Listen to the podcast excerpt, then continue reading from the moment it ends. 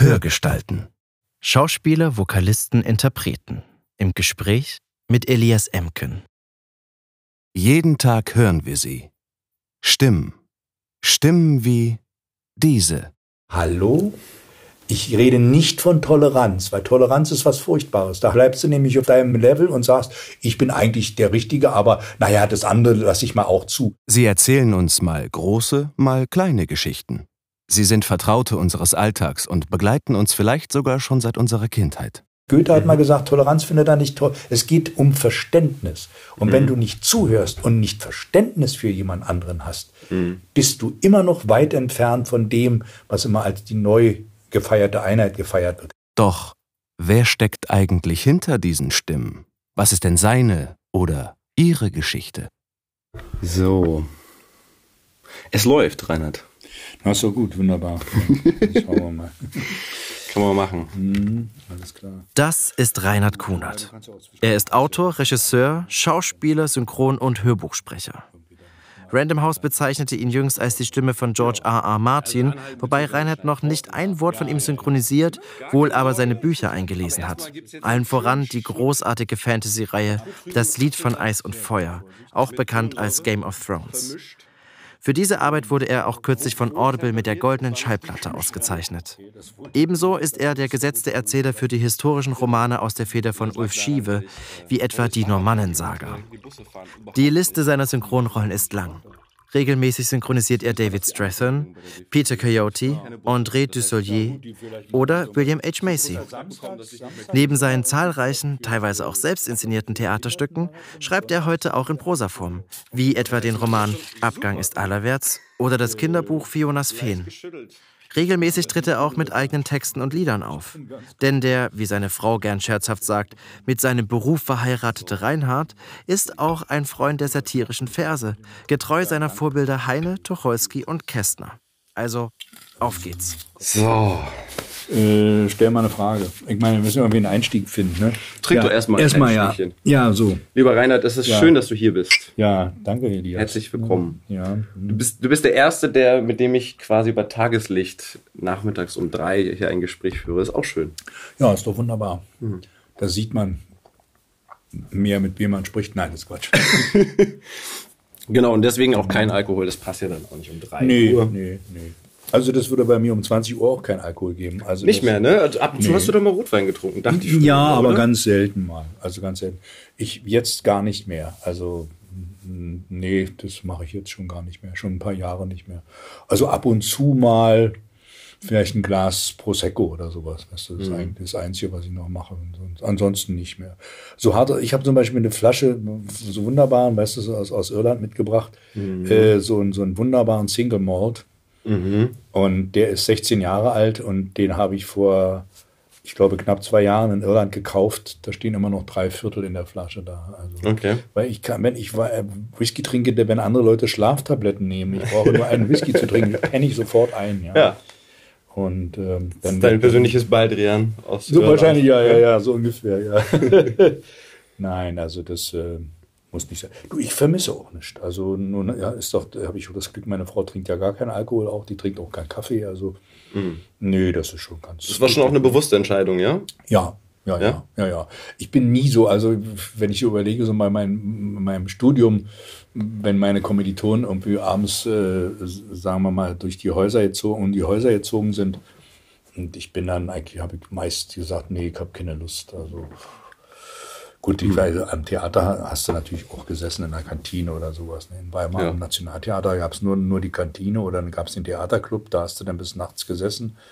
Aber ansonsten äh, äh, nicht so sehr viel. Also so Kollegen, die dann immer unter Alkohol oder unter Strom standen, sowas gab es bei mir nicht. Hätte ich nie machen können, weißt du. Dann hätte ich das auch nicht durchgehalten, mhm. weil du hast ja dann Proben gehabt, Vorstellungen und dann bin ich oft noch schon damals äh, nach Berlin gefahren, von, von Weimar aus zum Synchron, weißt du, und mhm. so alles.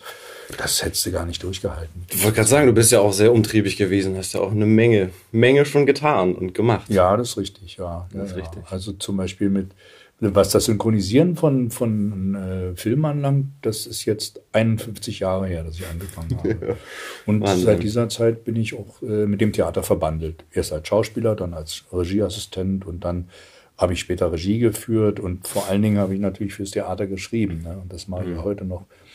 Und letzte Premiere war 2015 im Oktober am Staatstheater Meiningen von einem Stück von mir. Mhm. Aber insgesamt sind es zwölf Stücke, die inzwischen aufgeführt worden sind. Ne? Also das ist, das heißt, auf die eine oder andere Weise bin ich immer mit dem Theater verbandelt gewesen. Und auch Synchron mache ich, wie gesagt, seit dieser Zeit ganz lange. Das habe ich in der DDR gemacht und äh, das habe ich nach meinem Weggang dann hier weitergemacht. Mhm. Und jetzt kommst du gerade auch frisch aus dem Studio und du hast schon gesagt, du darfst eigentlich gar nicht so viel darüber, so reden, ja, aber ja. Also sagen, ja, sagen darf sagen. ich das, weil das der Autor ist, den ich sehr mag und weil es wirklich einer der der wirklich tollen Fantasy-Autoren ist, ist George R. R. Martin, mhm. allen Leuten bekannt durch Game of Thrones. Ja. Aber inzwischen ist es so, dass ich alles, was George R. R. Martin jemals geschrieben hat und ins Deutsche übersetzt worden ist, als Hörbuch lese. Mhm. Bei Random House heißt Quasi es die Feststimme von so George R. R. Ja, Martin. Ja, ja. Random House hat geschrieben, Reinhard Kunert ist, ist die Stimme von George R. R. Martin, wo ich ja. dachte, so ganz stimmt das, das ja nicht. Also ich habe noch nicht einen einzigen Satz äh, Deutsch gesprochen, den Martin Englisch gesprochen hat. Einfach nur, wie auch immer. Das nee, soll alles sein. Aber, Aber das ist, ja so eine Art, ja, das äh, hängt zusammen mit, mit Game of Thrones und mhm. äh, ja, das ist schon wieder eine Herausforderung, ne? wegen der ganzen Namen. Ja, ich würde schon. Ja, also das ist, das ist schon, ja, muss man schon, also Gott sei Dank erinnere ich mich an an Aussprachen von Namen, die ich vor acht, neun oder zehn Jahren gesprochen habe, ausgesprochen habe, wie die ausgesprochen wurden. ich weiß, aber ihr habt ja auch eine riesen Liste angelegt ja, im Laufe ja, ja, der Jahre. Also das da ist, hat der Tontechniker und die begleitende Regie eine Menge auch zu tun. Oh ja, oh ja. Und ich muss jetzt hier das immer abzugleichen. Hut, ja. also die Elisa, mit der ich aufnehme, die muss also jedes Mal, die hat ja schon jetzt wieder wahnsinnig viele Namen, also wo sie alles immer, du, und das ist ja auch so, du, ich kann ja darauf warten, als ich damals dann rückübersetzt habe, vieles aus dem Deutschen wieder ins Englische, da kam dann irgendein Hörer, sagte dann, ja, aber die Lady sowieso, die war 800 Seiten nicht vollkommen. Ja. War, warum heißt die denn jetzt so und nicht wieder so? Dachte ich, nur lieber Himmel, ja, gut, aber mhm. Hm, das soll dann sein. Und ähm, dann sage ich immer, I hand it over to the universe, also alles ist gut. Total, aber vielleicht müssen wir da nochmal ganz kurz einsteigen, weil mhm. ähm, Du hast das gerade in so einem Nebensatz erwähnt. Äh, also du hast ja mit dem Lied und Eis und Feuer, das Lied von Eis und Feuer angefangen, bevor mhm. diese Serie Game of Thrones überhaupt ja, gestartet war. Ja. Mhm. Und dann dieser Boom kam quasi und es dann weiterging und es gab dann eine neue Übersetzung. Mhm. mhm. Also beziehungsweise als die Bücher weitergeschrieben wurden, hat der ja. Übersetzer gewechselt. Ja. Und der hat angefangen, relativ viele Namen anders zu übersetzen, beziehungsweise über, wirklich ins Deutsche zu übertragen. Also. Greyhorn war dann der Grau Wurm, nee, was war's? Nein, nein, der Greyjoy ist dann Graufreud. Graufreud, genau, ja, so ja. als Beispiel. Ja, ja. Und das heißt, das war ja, äh, kam dann der Aufschrei in der Community vorher oder hast du von dir aus von vornherein gesagt, weil es, du hast dann die neue Übersetzung bekommen und äh, es war dann klar, das kann man ja nicht machen. Also ja, wenn ja. wir jetzt über drei oder über fünf Bücher schon quasi diese die Namen etabliert. Wir haben 16 Bücher waren bereits. Ja, okay, so. in dieser deutschen Das hat aber auch der Verlag gewechselt, wenn ich richtig informiert bin. Aber ich muss dazu sagen, ich habe das äh, bemerkt und da bin ich, war, war ich sehr froh. Die, die Leute von Audible haben sofort gesagt, nee, sofort, das können wir nicht machen. Mhm. Wenn wir plötzlich alle Namen, die die Hörer über 16 Bände Deutsch, äh, Englisch gehört haben, plötzlich Deutsch werden. Ja. Ich habe dann immer als Witz gesagt, äh, ich meine, ich kann auch nicht Tom Sawyers Abenteuer lesen und auf den letzten 50 Jahren heißen ja plötzlich Thomas Segewerker. Also das, das, das, das, das geht nicht. Also, Segewerker ist schön. Ja, na, ja. Und, und ähm, da habe ich das dann rückübersetzt. Äh, genau, das hast du Audible angeboten und das, das hast du dir aber auch bezahlen lassen, weil das ja, ja, schon eine Menge Arbeit ja, war. Ja, ja, ne? das war eine, eine Menge Arbeit. Naja, klar. Und, ja. äh, Nee, das war aber richtig gut und wir sind gut damit gefahren. Ich weiß, dass es danach eine Flut, ich habe das ja gesehen, eine Flut von E-Mails gab, mhm. in denen sich die Hörer bedankt haben, dass wir bei den englischen Namen geblieben genau, sind. Genau, weil die genau die deutsche Buchfassung ja. ist natürlich mit den deutschen Namen erschienen und die, und die und, Serie wurde ja auch deutsch synchronisiert mit ja. an, angelehnt an die Buchübersetzung. Ja. Also genau. ich meine, äh, ich verstehe das. Äh, ich verstehe es eigentlich nicht, aber äh, ich, weiß nicht, aus welchem, naja, also ich weiß nicht aus welchem Grund. Achso, der Übersetzer sich nicht orientiert hat an dem, was vorgegeben nee, wurde. Also bei, beim Fernsehen ist das natürlich, ich sage immer wieder, weißt du, wenn der Rob Stark sich auf die Karte beugt, da mhm. am Anfang jeder Folge ja. und da steht King's Landing und dann heißt es, wir wandern nach Königsmund, dann ich, es erhält sich mir nicht, warum man aus King's Landing Königsmund machen muss. Jetzt mhm. habe ich sogar gemerkt, durch das, was wir jetzt lesen, dass dieses King's Landing natürlich auch sinnfällig ist, weil das der Ort war, an dem der erste wirkliche König das erste Mal an Land gegangen ja. ist als König. Ja. Und dann weiß ich nicht, warum da plötzlich, der hat ja nicht den Mund aufgemacht, als er da an Land ging, sondern, äh, sondern ja. der ist Schön. da gelandet. Ne? Mhm. Naja, wie gesagt. Nee, das dazu. Aber wie gesagt, das ist ja auch nur eine Strecke und ich mache, ich habe gerade einen sehr schönen Roman von Ulf Schiebe gelesen.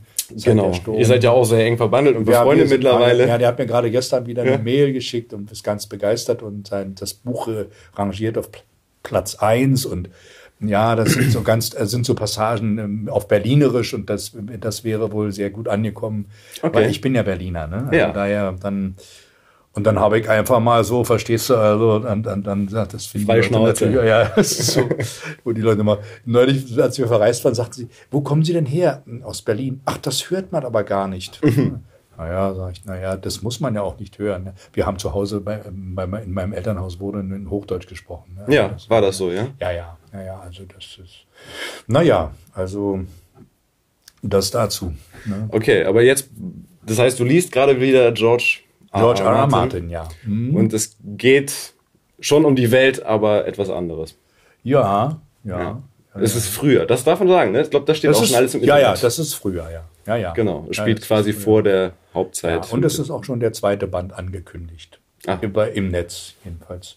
Siehst ich das richtig gelesen habe. Ja, das kann man sagen. Ansonsten darf ich nicht sagen, und das, das, will ich auch nicht, weil man, das würde man ja dann den, den Hörern irgendwie die Freude nehmen, weißt du, und die Spannung nehmen. Das würde ich nicht machen. Nein, auf keinen Fall. Ja.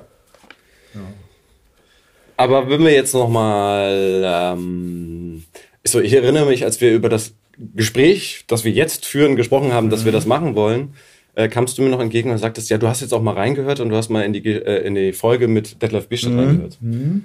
Und äh, da war natürlich meine Frage so, ob du Parallelen gesehen hast, weil ihr habt ja ein Stück, ihr seid sieben, acht Jahre auseinander, glaube ich. Ja, aber, kann sein. Ich weiß gar nicht, wie alt Detlef ist. Ja, ja. Hm. Ja, aber ob du da für dich Parallelen entdeckt hast von der Seite, was er erzählt hat, weil ihr habt, ihr seid schon auch anders aufgewachsen, hatte ich jetzt den Eindruck, oder?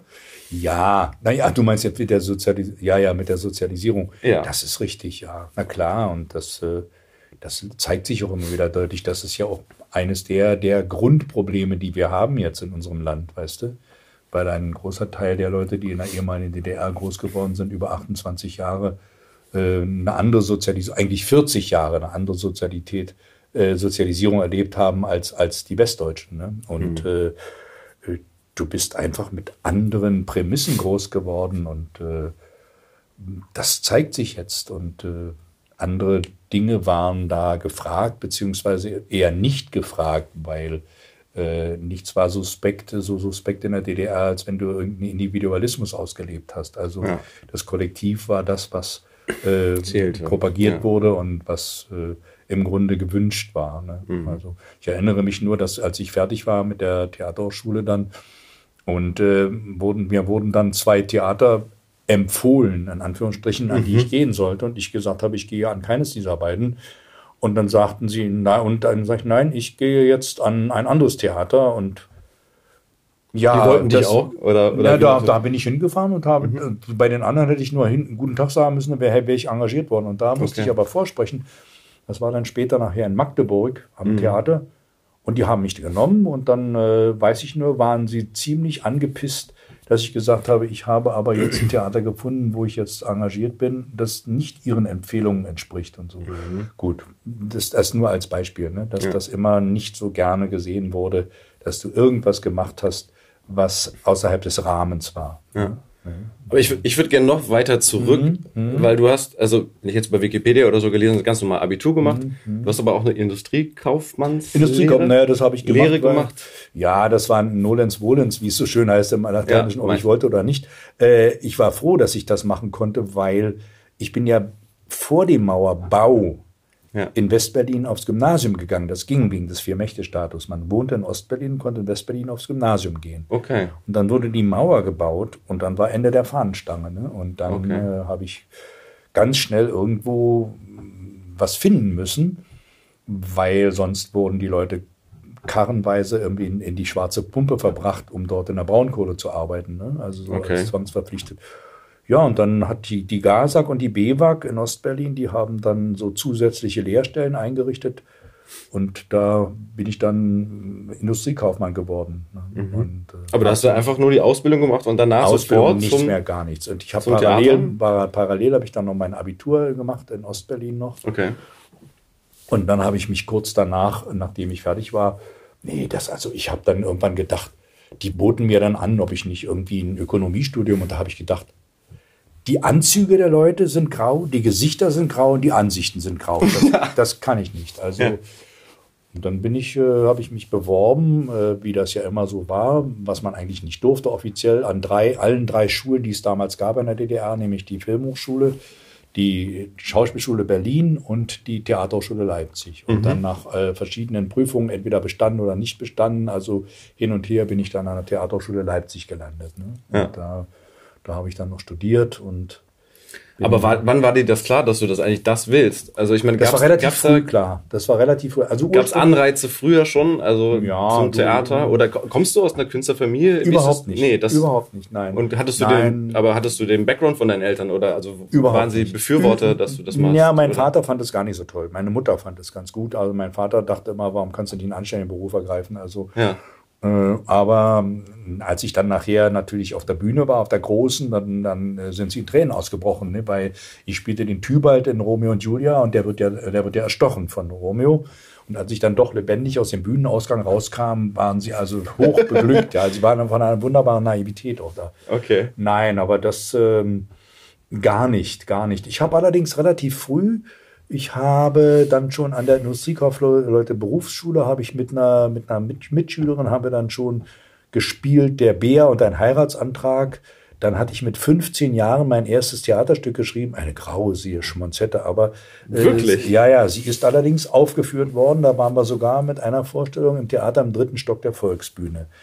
Das war 1900 und hau mich blau 1963 oder sowas, ja. Mhm da war, da spielte ich die Hauptrolle mit, den Bösewicht und da war das schon klar irgendwie, dass ich, dass ich da in die Richtung gehen will. Ne? Okay. Und dann, ja, dann war das schon irgendwie, in, in, Weimar war das schon sehr gut, da war ich dann auch Regieassistent bei einem sehr, sehr berühmten Regisseur damals, Fritz Benewitz, der viel international auch inszeniert hat und von dem habe ich so das Regiehandwerk mitgelernt. Weil später habe ich ja dann nur noch Regie geführt und bin nicht mehr so letzte war dann an der Tribüne. In du meinst später in der DDR noch jetzt? In der, in, später in der DDR, aber auch dann in Westberlin nachher, ne? also okay. nachdem ich weggegangen war.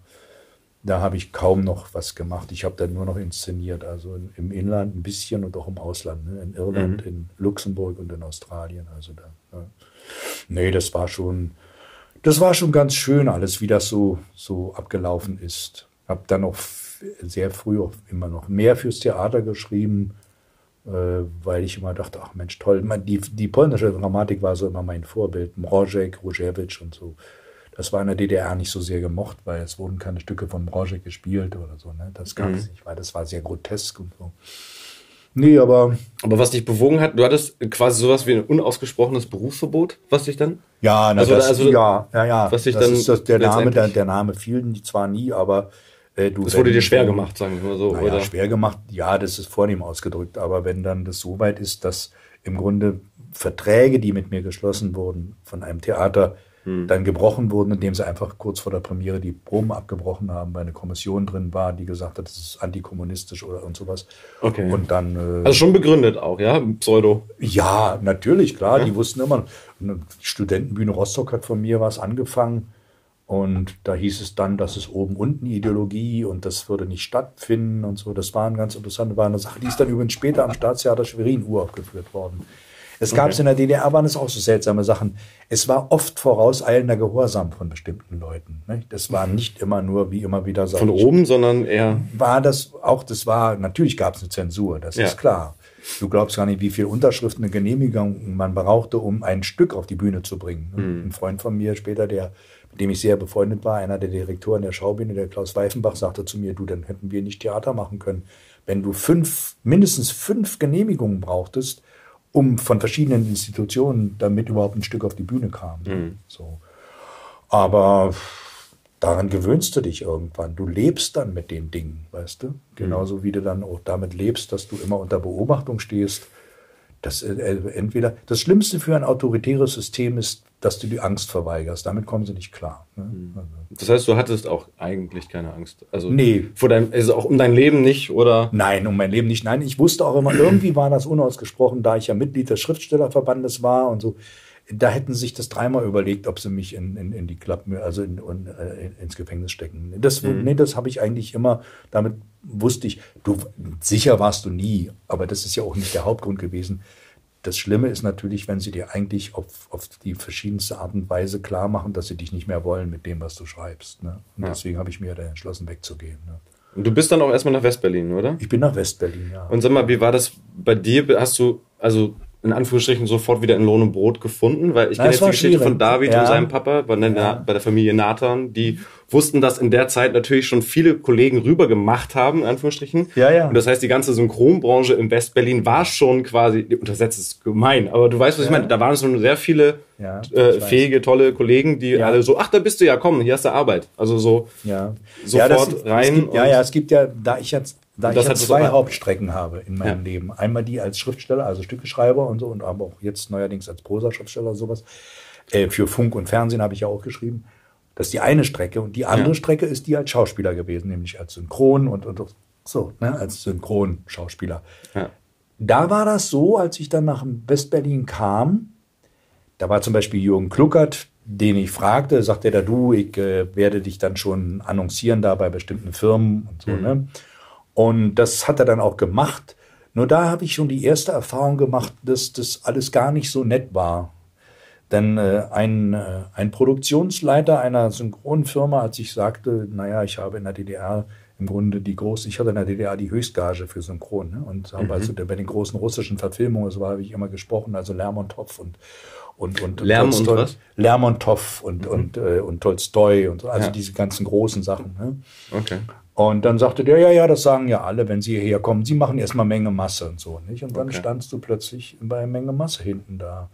Ne? Und das, das war dann ist, schon... Das, das, zieht sich, glaube ich, durch alle Berufsstränge, ja, das Gefühl, ja. weil es wurden ja ganz viele Sachen auch nicht anerkannt. Ne? Ja, also ich, ich kenne viele Schicksale, Lehrer oder so, und sollten dann nochmal studieren und so. Ja, ähm, ja, eine wo das Gefühl, Sache, dass sie, dass alle, die daherkommen, mussten quasi nochmal durch Lehrjahre durch oder sowas. Also Richtig, einmal das und dann war, ich werde nie vergessen, als ich als es darum ging, also so irgendwelche Ansprüche später für Pension oder was zu haben. Mhm. Und sie sagten, ja, ihre Theaterschule, das, das erkennen wir an, da haben sie auch Diplom und so alles.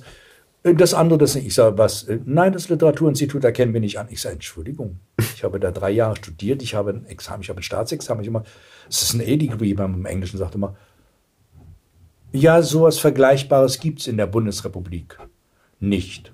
Und da, da war ich an Faust 2 erinnert, wo dann der Mephisto zu dem Erzbischof sagt, was ihr nicht wägt, hat für euch kein Gewicht, was ihr nicht kennt, das gibt es nicht. Ne? Mhm. Also so, was der Bauer nicht kennt, ja, ja, also, Und das war natürlich dann eine ziemliche, wo ich dachte, hallo, ja. Leute, ne?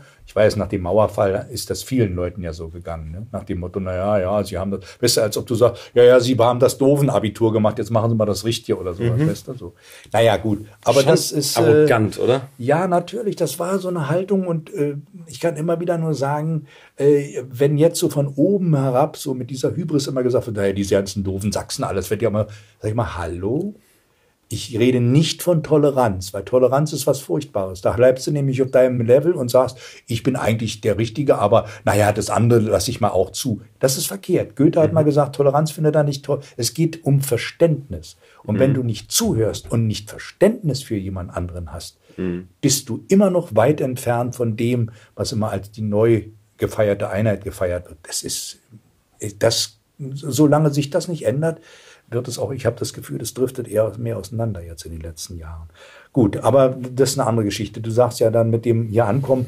Ja, beim Synchron ging es dann natürlich, das muss ich wieder sagen, die Kollegen, Regisseur, Regisseure, die da waren. Ne? Mhm. Da war es dann einen Regisseur, der der, da war ich das erste Mal bei dem und der mhm. kam hinten aus der Regiekabine raus und sagte gleich, entschuldigen Sie, äh, Sie machen doch sonst nicht Menge Masse. Nee, sag ich, ich habe das und das. Klein, wie heißen Sie? Gut, das nächste Mal sind Sie bei mir mit einer Rolle besetzt. Und dann mhm. dauerte das Schön. nun vielleicht ein halbes Jahr, ein Dreivierteljahr. Dann war ich, äh, sagen wir mal, wieder drin.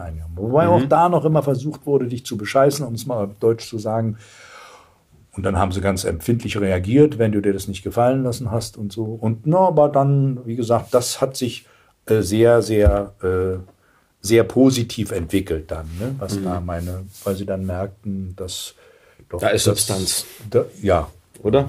Ja. Kann man ja schon nicht anders Gut, sagen. Also ich muss sagen, äh, das war dann, aber das, die andere Strecke war ja natürlich dann ganz anders. Ne? Also da hattest du das Gefühl, du warst eine Konkurrenz für die Fleischtöpfe und da war dann immer, eigentlich hast du immer, haben sie immer gesagt, nee, passt leider nicht in unseren Spielplan. Aber nein, ach, da haben wir ja schon was und so. Und da bist du, wenn, also bist beim du Theater dann, oder jetzt oder bei, bei den Senderanstalten ah, und sowas. Ne? Okay, ne? Also ja. Theater, Theater, die, die Theaterverlage haben überhaupt nicht reagiert und gar nicht geantwortet teilweise oder haben eben so eine gestanzten Antworten geschrieben, wo du immer dachtest, wo bin ich hier eigentlich gelandet? Ne? Mhm. Also naja, das ist ja im Grunde das, was ich auch thematisiere in meinem neuen Roman. Ne? Also du weißt ja, ich habe ja einen Roman, ich habe einen Roman geschrieben, mhm. äh, Abgang des Allerwärts, ja. mit dieser Hauptfigur Elias Effert. Ne? ja, das ist schön. Da. Ich habe da mal die Hörprobe ja. bei normalen Gang gehört. Ja. Da, ich musste dich kurz schmunzeln, weil ich dachte so, wie kommst du auf Elias? Weil in den, zum Beispiel, wann du sprichst ja von den, warte mal, von, von welcher Zeit sprichst, äh, schreibst das? das 60er, der, der erste, der erste, nein, der erste Teil des Romans geht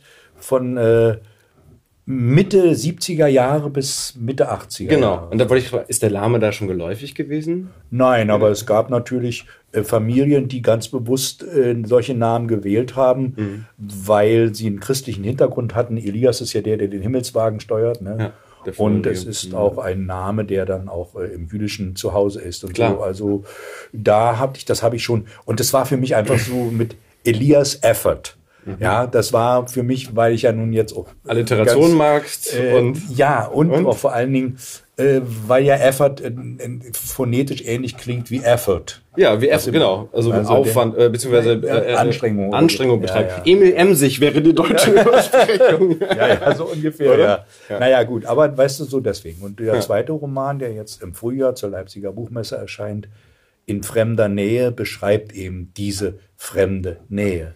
Das sind aber, so wie ich das jetzt verstanden habe, sind schon so episodische Bargespräche auch, oder? Hast nee, du, oder? Nein, oder nein, jetzt ist es ein richtiger, jetzt ist es ein richtiger fortlaufender Roman, der losgeht mit, mit Efforts Ankunft in Westberlin und okay. dann endet äh, damit, dass er sich entschließt, äh, einen anderen Weg zu gehen. Mehr will ich noch nicht verraten. Ja. Und wie, wie nah ist das an dir dran? Das hast du wahrscheinlich schon tausendmal gehört, die Frage. Aber ist ja wahrscheinlich nicht von der Hand zu weisen, oder? Nee, das ist, nein, das ist ein alter Ego, wie man so immer schön ja. sagt, ne? Ja. Äh, wobei viele, alle dieser, alle die Charaktere, die auftauchen, sind vom, vom Schreib, äh, Schriftsteller veränderte Kunstfiguren. Nicht? Du ja. hast Ähnlichkeiten. Ach ja, Klar. das könnte der sein. Das haben ja. sie mich im Dorf auch immer gefragt bei dem ja. ersten. Ist das nicht der? Habe ich gesagt, nein. Ist, äh, Kann sein, dass ich mal an ihn gedacht habe, aber ja. Ja, der hat mit dem zu tun, aber guck mal, der ist noch nicht so. Nee, nee, da hast du natürlich recht, sagt er dann. Also, weißt du, so. Nein, ja. Bist du nach dem Buch quasi, hast du da eine Lesung gehabt oder was in der Region? Oder weil du es gerade ja, ja, in dem Dorf Ja, ja, ja. Ich war in der Nähe von, das Haus hatte ich ja in der Nähe der polnischen Grenze in Mecklenburg-Vorpommern. Ja. Und da gibt's äh, die letzte Autobahnabfahrt in Richtung Stettin, heißt Penkun. Und da gibt's ein mhm. Schloss, so eine Art alte Raubritterburg oder sowas. Und da habe ich gelesen. Und da kamen natürlich Leute aus dem Dorf auch. Ja. Ne? Und haben das, nee, insgesamt habe ich ja 34 Lesungen gehabt mit dem ersten Roman. Und hast du da noch jemanden getroffen, von denen du von Ja, natürlich, ich treffe ja? die laden mich ja jedes Mal zum Dorffest ein. Ach, schön. Und die leben ja noch einige auch. Ja. Und dann sehe ich immer denke, oh ja, das ist der. dann ja, doch. Okay. Ja, ja, naja, na klar, na klar. Und die wissen das aber dann nicht. aber da ich sie immer mit sehr großer Hochachtung behandelt habe und, und immer noch, äh, ich habe, du weißt, ich weiß nicht, ob, ich habe ja als Vorsatz des ersten Romans steht, dieses Buch widme ich äh, in Dankbarkeit Einwohnern eines kleinen Dorfes in Mecklenburg-Vorpommern. Mhm. Ne? Weil die bis zum Schluss zu mir gehalten haben, im Gegensatz zu sogenannten Freunden in Berlin, die dann die Straßenseite gewechselt haben. Wirklich die Straßenseite gewechselt haben, um mir nicht mehr zu begegnen. Krass. Ja. Okay. Ja, da war man, äh, hatte man Angst, dass man kleiner Privilegien verlustig ja. Ja, ja. So. Ja, naja, wie gesagt, aber das ist, ähm, das ist gewesen, aber jetzt das andere ist schon sehr, sehr nah, weil das jetzt gerade wieder auch durch die jüngsten Ereignisse äh, jetzt auch in Sachsen und auch anderswo zeigt, dass es noch ein weiter Weg ist, weißt du, äh, bis man einander wirklich versteht und äh, ja. miteinander auskommt. Und das, äh, naja, schauen wir mal, wie es weitergeht. Ne? Heiner Müller hat ja gesagt, das wird noch Generationen dauern und ich kann dem nur zustimmen. Ne? Ja. Andererseits, ja, mhm. die Trennung. Ja.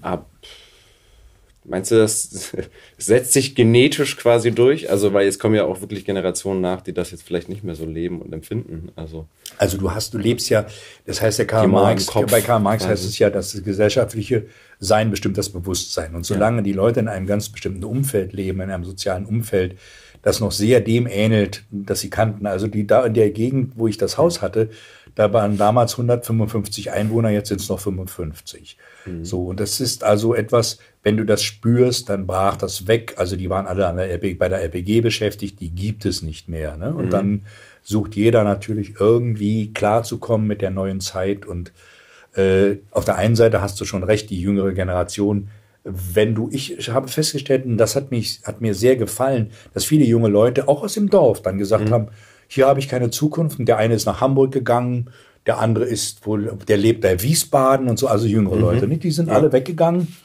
Und ich sage, na ja, natürlich, das ist ja eigentlich nichts Neues. Also früher sind die Leute ja auch woanders hingegangen, weil sich immer diese, weißt du, diese Gesellenwanderung oder sowas, ja. ne? Ja. Und äh, dann äh, in dem Dorf zum Beispiel gab es immer schlesische Schnitter, ne? Die kamen aus Schlesien immer nur zur Saison. Die sind ja auch immer umher. Die sind der Arbeit ja, gefolgt. Die Wanderarbeiter. Ja, ja. ja. Ne? Also sie sind der Arbeit gefolgt mhm. und die Arbeit kam nicht unbedingt zu ihnen. Ne? Mhm. Aber ja, ich, ich will jetzt, ich will jetzt auch nicht unken oder so, aber äh, Fakt ist, solange es so eine merkwürdige Auffassung gibt, dass wenn jemand nicht so tickt, wie man glaubt, dass sie ticken müssten, mhm. und da sage ich immer, es ist immer gefährlich, wenn jemand sich im, äh, im Besitz des Monopols auf Deutungskompetenz wähnt. Also ja. wir bestimmen, was gut und was falsch ist oder sowas. Und dann sage ich mir immer, da muss man immer ganz vorsichtig sein, weil das natürlich jeden Diskurs abwirkt. Du kannst ja. nicht mehr wirklich miteinander reden, wenn von vornherein jeder auf seiner Position beharrt und äh, im Grunde es nur einen Abtausch gibt von, von irgendwie. Auch immer die Frage, wer mit wir gemeint ist, ne? Ja, also inwiefern ja, man sich ja, dann überhaupt ja. noch angesprochen fühlt. Ja, also. das ist ja du.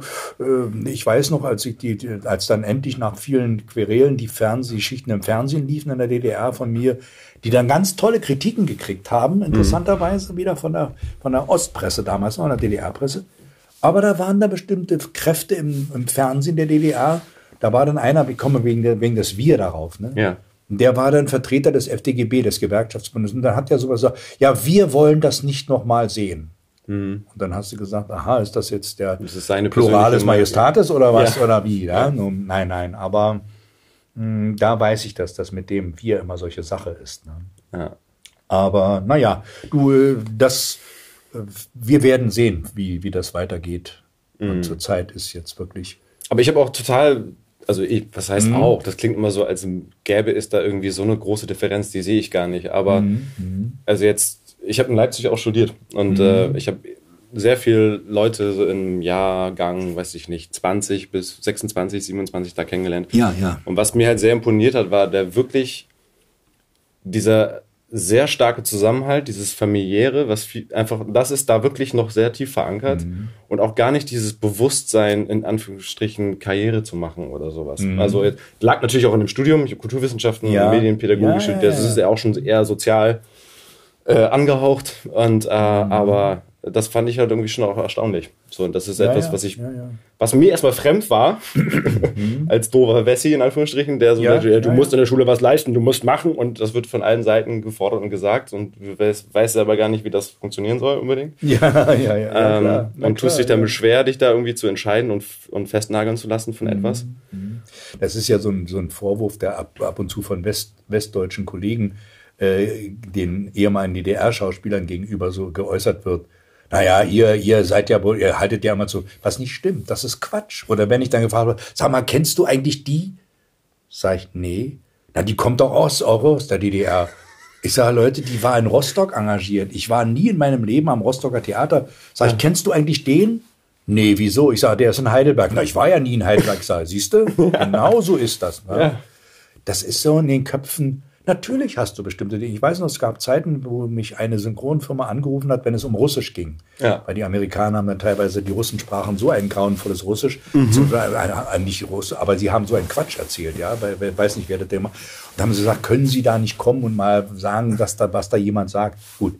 Mhm. Aber ich weiß auch zum Beispiel, das hat mich doch sehr äh, betroffen gemacht als die Mauer fiel und die ersten DDR-Kollegen dann vor dem Mikrofon standen und dann Schwierigkeiten hatten mit dem TH mhm. oder Schwierigkeiten mit der Aussprache bestimmter Sachen und die Westkollegen sich dann totgelacht haben und äh, ha, ha, ha. Mhm. Und ich gesagt habe, Leute, das nächste Mal, wenn wir einen Film machen, da kommt ein russischer Name vor und ihr sprecht ihn falsch aus, dann bin ich dran, euch auszulachen. Mhm. Damit bringt ihr nichts, sag ich. Ihr dürft den Leuten, ihr könnt den Leuten nicht vorwerfen, dass sie Sachen nicht können, die sie nie gelernt haben. Ne? Mhm. Da war auch dann schon so eine Art, ich weiß, dann gibt es auch immer eine Angst.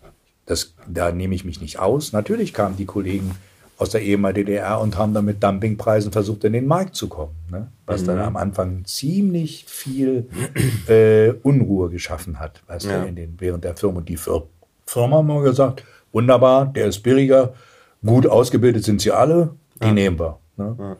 Und äh, aber wie gesagt, das ja, hat aber das ist, ja klar, also das ist jetzt nochmal eine, ja, ja. eine, eine Spezialität, was Ost-West angeht, aber also ich meine, ich kenne ja durchaus eben dieses, also schon diverse Geschichten aus der Synchronbranche, die ja dann eine Zeit lang sehr überschaubar war, glaube ich, mhm. und wo, mhm. wo ich auch immer gedacht habe, okay, deswegen will ich da nicht rein und fühle mich auch sowohl im Hörspiel und Hörbuch, weil also ich weiß nicht, wie es dir geht, aber ich habe das Gefühl, wir sind alle sehr herzlich miteinander. Ja, und es gibt ja. auch nicht dieses hinter dem Rückengerede. Also ich zumindest mache da nicht mit und kriege deswegen auch nichts zugetragen. Mhm. Ja, aber ich kenne von vielen mhm. Kollegen und ich war ja auch ein paar Mal äh, äh in den Synchronstudios dabei und habe mal äh, Stippvisite gemacht quasi und habe mir das alles angeguckt, wie das funktioniert, sowohl die Sprecher als auch die Regie, Perspektive, Technik mhm. und so. Mhm.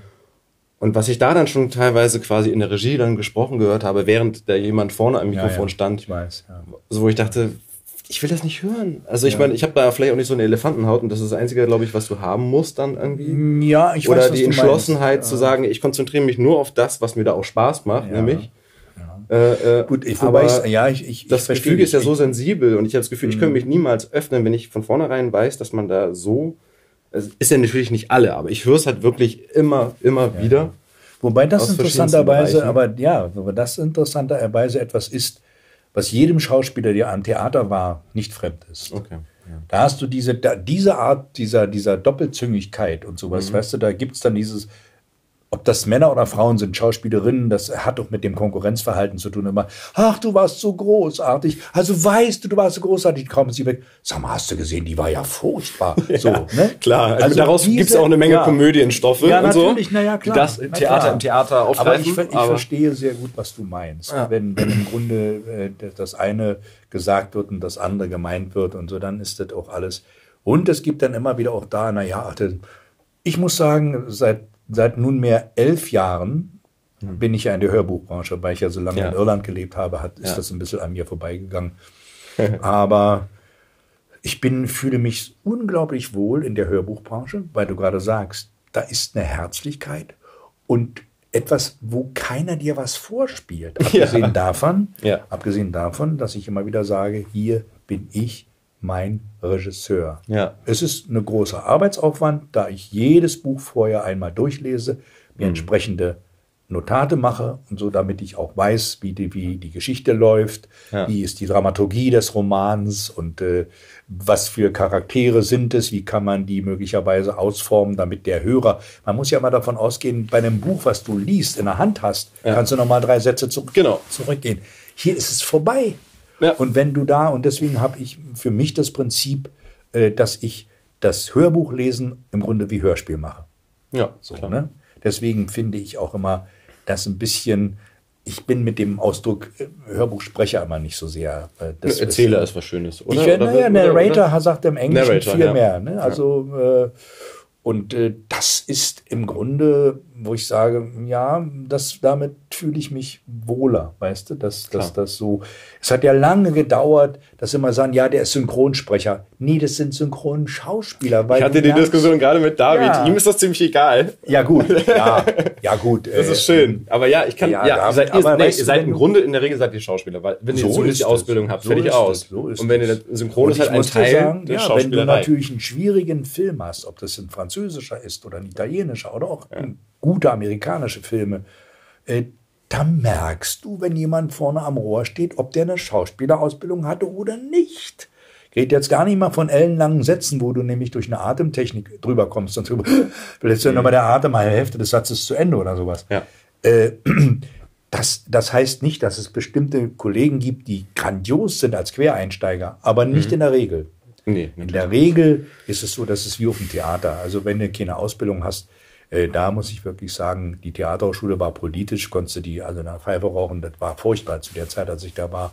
Aber was fachlich war, äh, das, das ist so unbestritten gut gewesen. Ne? Mhm. Also mit allem, ob das Bewegung und, und, und, und, und Sprechen und, und, äh, und musikalisch und, und, und die Szenen schon, waren tolle Schauspieler, mit denen du die Szenen geübt hast, also probiert hast und so. Mhm. Das ist, äh, das ist wirklich hervorragend gewesen. Gut, als ich dann nachher am, am Literaturinstitut war, war das insofern anders. Das Literaturinstitut war so ein bisschen wie die Insel der Glückseligen, weil du durftest dort alles sagen. Okay, aber nicht schreiben. Naja, na, das war dir dann selbst überlassen. Ja. Aber, aber du darfst, durftest da, da wurde alles besprochen. Da gab es kein Tabu. Es wurde über Pasternak gesprochen, es wurde über Solzhenitsyn gesprochen, aber nicht, dass man sofort gesagt hat, der ist ja ganz furchtbar, ist ein Feind. Nee. Mhm. Es wurde auch es wurden auch bei den Philosophen nicht immer nur die Kritik einer hegelischen Rechtsphilosophie vermittelt, sondern es wurde wirklich Hegel gelesen. Und mhm. es wurde aber auch äh, Adorno und, und was und, und, und, äh, Kierkegaard oder sowas. Ja. Also das, das war wirklich, wo ich sagte, guck mal, als Beispiel immer nur, die einzige Kunsthochschule der DDR, die keine Ergebenheitsadresse zur Bier, von Wolf Biermann geschrieben hat, war das Literaturinstitut. Und mhm. du kannst dir vorstellen, da waren ja die Oberen not amused. Mhm. Und der hat ziemlich welche auf den Kopf gekriegt, der Leiter des Instituts. Weil alle anderen haben ja sofort geschrieben, wie toll das alles ist und sie beglückwünschen und die Partei und bla bla bla. Mhm. Und wenn dir vorstellen, nur die jungen Schriftsteller einer Republik, gibt jetzt gerade noch ein Buch, Schreiben lernen im Sozialismus oder wie das heißt, mhm. die waren die einzigen, die da nicht sowas geschrieben haben und, und den Kotau gemacht haben, sondern sich zumindest in Schweigen gehüllt haben. Das hieß ja im Grunde schon. Das ist ja, ja, also, ist ja schon quasi auch so eine Verweigerung. Ne? Ja. Aber da war das eben so, dass nach dieser anderen Geschichte da an der Theaterschule, da war das dann schon wirklich sehr, dass es nachher anders lang ging, ist eine andere Frage. Ne? Mhm. Das, äh, ähm, und dass wir unterschiedliche Entwicklungen durchgemacht haben, äh, das ist klar. Dass einige sehr glücklich waren mit dem, was da abgelaufen ist, andere ähm, ja, natürlich in meinem Studiendurchgang eigentlich keiner weiter, außer, außer mir da, der da Schwierigkeiten hatte dann, weißt du. Ja, doch, ich muss dazu sagen, doch, nee, Entschuldigung, es gab, ein, es gab ein, zwei Prosa-Schriftsteller, die auch Schwierigkeiten hatten. Okay. Ja, ja. Und weißt du, ob die, ob die dann auch? Die sind nicht gegangen, nein, nein, die nee? sind geblieben. Die sind geblieben. Die sind geblieben, weil der eine hatte, denn der eine schrieb sehr gute Krimis und der andere hat sehr, sehr gute Romane geschrieben über die Landwirtschaft, also um Leben auf dem Lande, aber eben nicht so, wie man es gerne hätte. Der mhm. ist dann auch bald unter Beobachtung von der Stadtsicherheit gewesen und dann haben sie ihn ziemlich dran gesagt. Aber die sind beide inzwischen tot, Gott hab sie selig. Also kann ich nur sagen, ich, das waren zwei ganz wichtige Kommilitonen von mir und auch richtig, mit denen war ich richtig befreundet, weißt du so. Und mhm. ansonsten lebst du dich, du guck mal jetzt, äh, ich war in einem Studienjahr zusammen mit Andreas Schmidt-Schaller, ne, der jetzt nochmal hier noch bei äh, Soko Leipzig spielt. Ein mhm. Studienjahr unter mir war Jürgen Heinrich, ne, mhm. Wolfsrevier. Ja. Und, äh, ja, stimmt. ja, und äh, ach, das war das, äh, war, was die Schauspieler anlangt, ne? also die ja. Schauspielgeneration. Aber wie gesagt, jetzt bin ich ganz froh, dass ich ähm, hier wirklich für verschiedene Verlage das machen kann, dass ich das Hörbuch, dieses Hörbuch einlesen und dieses Erzählen von Hörbüchern, ja. so macht auch richtig Spaß. Also auch dieses Decameron von Boccaccio oder halt eben auch richtig tolle Romane, jetzt Gegenwartsromane. Mhm. Und immer wie gesagt, Ulf Schiewe ist da Da kannst du nur wirklich den Hut ziehen. Ne? Ja, das Diese ist toll. Wir haben ja auch die Nummernsaga zusammen ja, gemacht. Also die, die, die, Recherchen, die der macht, ist mhm. unglaublich, ja. Ja, ich würde schon zusammenbrechen. Ich wüsste ja. gar nicht, wie ich das zusammen, also und dann auch noch in eine Geschichte verpacken, die auch spannend ja, und Spaß macht. Ja, also, ja. Und ne? also, nee, also das ja. ist schon. Nee, es ist respektvoll. Aber ich meine, ja, ich weiß, ich habe du, du hast auch, ich glaube, du warst bei den Mediapartner auch kürzlich, ne? Ja, ja. Da habe ich ist bei einem Satz hängen geblieben, weil natürlich die sich auch sehr auf Synchron einsteifen. Mhm. Äh, und ich habe dann auch mal bei der Synchronkartei geguckt und du wirst da mit 1644 Rollen angegeben. Also das mhm. heißt, du hast da auch schon eine Menge mhm. abgeliefert. Gleichzeitig, und das hast du da mich, glaube ich, gesagt, ähm, Synchron ist ja eine nachschöpferische Tätigkeit. Das ist richtig, ja. Finde ich ein schönes Wort. Und das ja. sagt aber auch alles, weil du hast dich auch nie so richtig darüber definiert. Nein. Und äh, es war, ist, also du hast es gerne gemacht ja. und es war natürlich auch wichtig, um dich zu finanzieren. Das ist richtig. Also und ich es, ist ein, toll, es ist ein toller Bereich, ja, aber es, es war ist, halt nicht das. Hm. Es ist immer so, dass dass ich, also man gerät sonst sehr leicht in das Fahrwasser der Undankbarkeit. Weißt du, das ist, ja.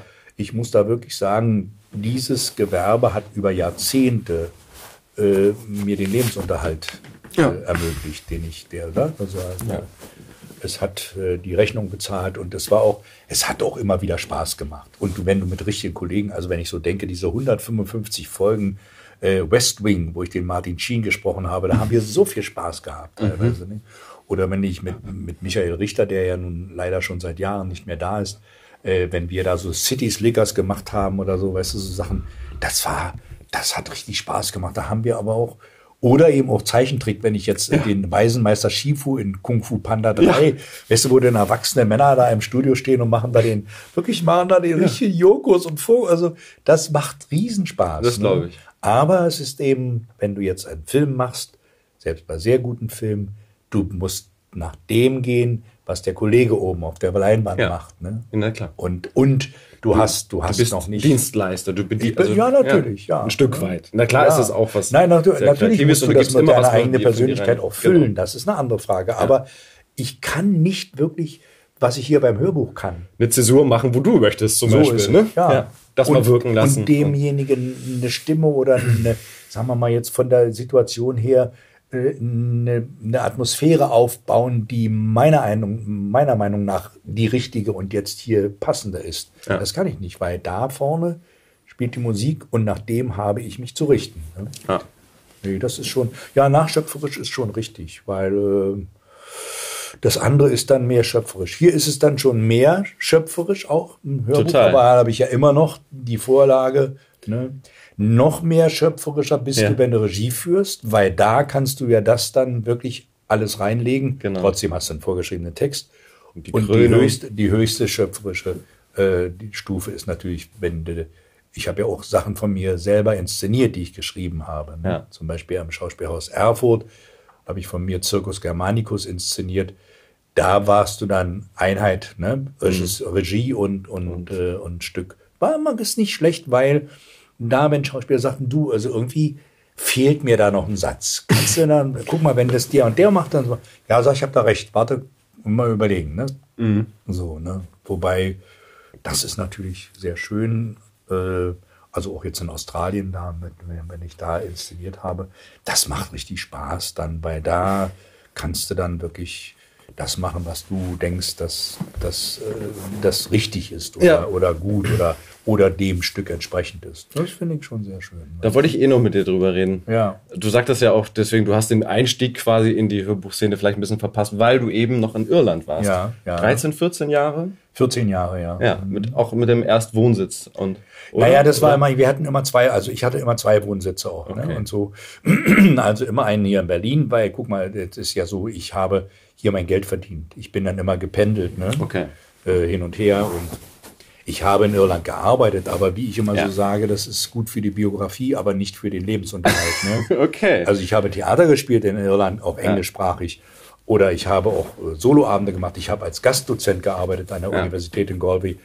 Aber davon hätte ich vielleicht einen Monat leben können oder sowas, aber ja. nicht ein ganzes Jahr. Ne? Klar, das heißt, du bist auch zum Synchronisieren und ich bin zum, zum, oder Dokumentation sprechen oder ja. sowas. Ne? Bin ich hierher gekommen.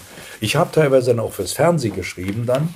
Äh, als ich noch in Irland war, das habe ich auch gemacht. Fürs deutsche Fernsehen oder fürs, auch fürs, da? fürs deutsche, nein, nein, nicht fürs Ja. deutsche Fernsehen. Nee, nee, Okay. du, die sind da, die sind da so klein und so und so äh, unter sich. Da, da fällt mir gerade, da, da muss ich noch was loswerden, weil ich habe sehr geschmunzelt, weil ich habe auch jetzt in Vorbereitung auf unser Gespräch äh, das Hörbuch von dir äh, entdeckt, äh, Irland Sagen, Mythen und Legenden. Ja. Und da ist in der Hörprobe irgendwann, ich habe das laufen lassen, während ich weiter so ein bisschen geguckt habe, was du noch so gemacht hast. Und dann fiel der Satz von dir, also aus, aus dem Buch, äh, Fremde gibt es hier nicht, nur Freunde, die sich noch nicht begegnet sind. Also auf Bezug auf Irland. Ja. Und du hast auch so eine schöne Pause gemacht, nur Freunde, die sich noch nicht begegnet sind. Da musste Ja. ich so schmunzeln. Ich Ja, ja. wollte dich halt fragen, ob du das auch so äh, empfunden hast in der Zeit da. Also ist das so herzlich und ist das so, Ja, auf der einen Seite ja. Auf der einen Seite ja. und wirst du trotz, also als Fremder sehr Du wirst- herzlich aufgenommen? Ja, aber das ist ja das, das, das, das besonders, ähm, sagen wir mal, das besonders bemerkenswerte an Irland ist, in Irland hattest du als Ausländer teilweise eine größere Toleranz zu erwarten von der Polizei oder sowas als, als ihre. Also wenn du jetzt irgendwie da gelebt hast in Irland und du hast irgendwie mal, was haben die gesagt, it's okay, he's from Germany or he's from Holland oder was auch. Bei England ist noch was anderes, das hängt mit der irischen Geschichte zusammen. Ja. Aber naja, du, das ist, die Iren sind ganz lieb, aber man muss auch genau immer hinhören, weil dieses, sie sind ganz offen und freundlich, aber nicht nur. Du darfst eins nicht vergessen, sie sind auch ganz genau, äh, horchen auch rein, wer du bist und wes Geistes Kind du bist. Und mh, ich habe mal gesagt, das ist ein bisschen hart, aber mh, in, in Irland leben die Leute noch viel, viel äh, echter. Und ich habe sie auch oft beneidet um ihr ungebrochenes Verhältnis zur Geschichte, ne? im Gegensatz zu uns. Ne? Das ist sag mal. Aber entweder sie mögen dich, Ja. Dann ist das Ganze. Und ich habe tolle Freunde in Irland kennengelernt. Also der eine der Professor für Deutsch da in Galway, der nun leider gestorben ist vor einem halben Jahr. Aber das war richtig toll. Da konntest du deinen Spaß haben und dann auch mit dem Theater spielen. Aber du musstest natürlich auch immer sehen, dass du ja äh, nicht, nicht immer alles war so, dass du jetzt äh, gejubelt hast. Touristen, die da hinkommen, ich muss immer daran denken, weil wenn ich mit meiner Frau dann im Pub saß und wie und dann kamen sie und dann hörten wir sprachen Deutsch und ah, bist du denn in Ferien hier? Nee, wir wohnen hier um die Ecke. Ah, schönen Abend noch. Schwupp war er weg. Okay. Ja.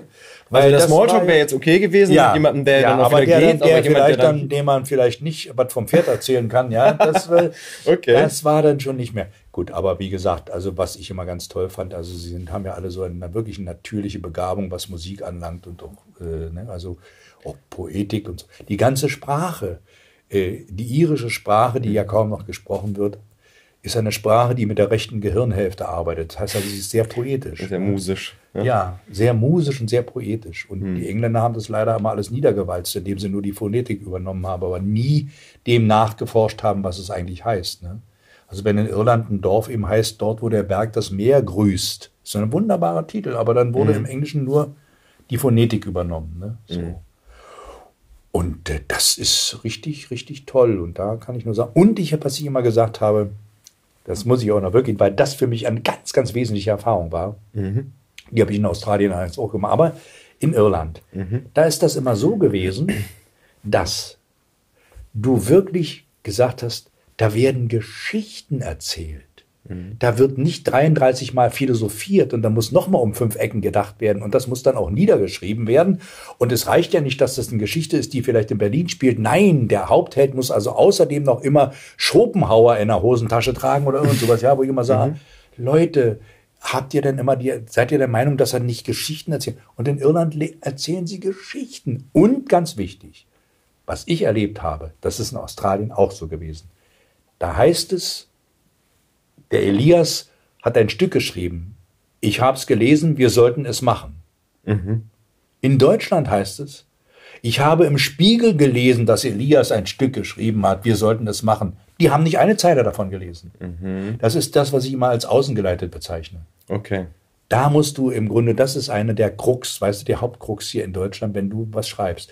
Wenn du irgendwann angekommen bist, kannst du das Telefonbuch von Dortmund vorlesen. Es ist egal, also alles ist gut, aber solange du nicht diesen, diesen Back, diesen Backup hast, weißt du, dieses, ja, dieses Standing, wo dann sagen wir, dass du da sagt, dann sagen sie immer, ja, also ach so, und äh, ich weiß, wie schwierig das ist. Und jetzt bei dem neuen Roman ist ganz klar, wenn du jetzt ein paar Rezensionen oder was hast, die eventuell dem Buch auf den Weg helfen, ja. weil die Leute sonst überhaupt gar kein Interesse haben.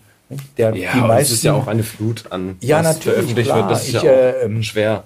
Es ist, wie es ist, wie ich immer sage. Ne? Ja. Also ähm, nur das ist Sagt für mich, Liebe. das war, du, ich muss dir sagen, in Australien habe ich gesagt, da gibt es ein ganz tolles, großes Theater in Melbourne. Ja, da müssen wir auch jetzt noch drüber sprechen, ja, weil Melbourne. Also, das ist so toll, das Theater. Du, die haben 15 Inszenierungen im Jahr. Davon sind vier Klassiker und elf Gegenwart. Ah.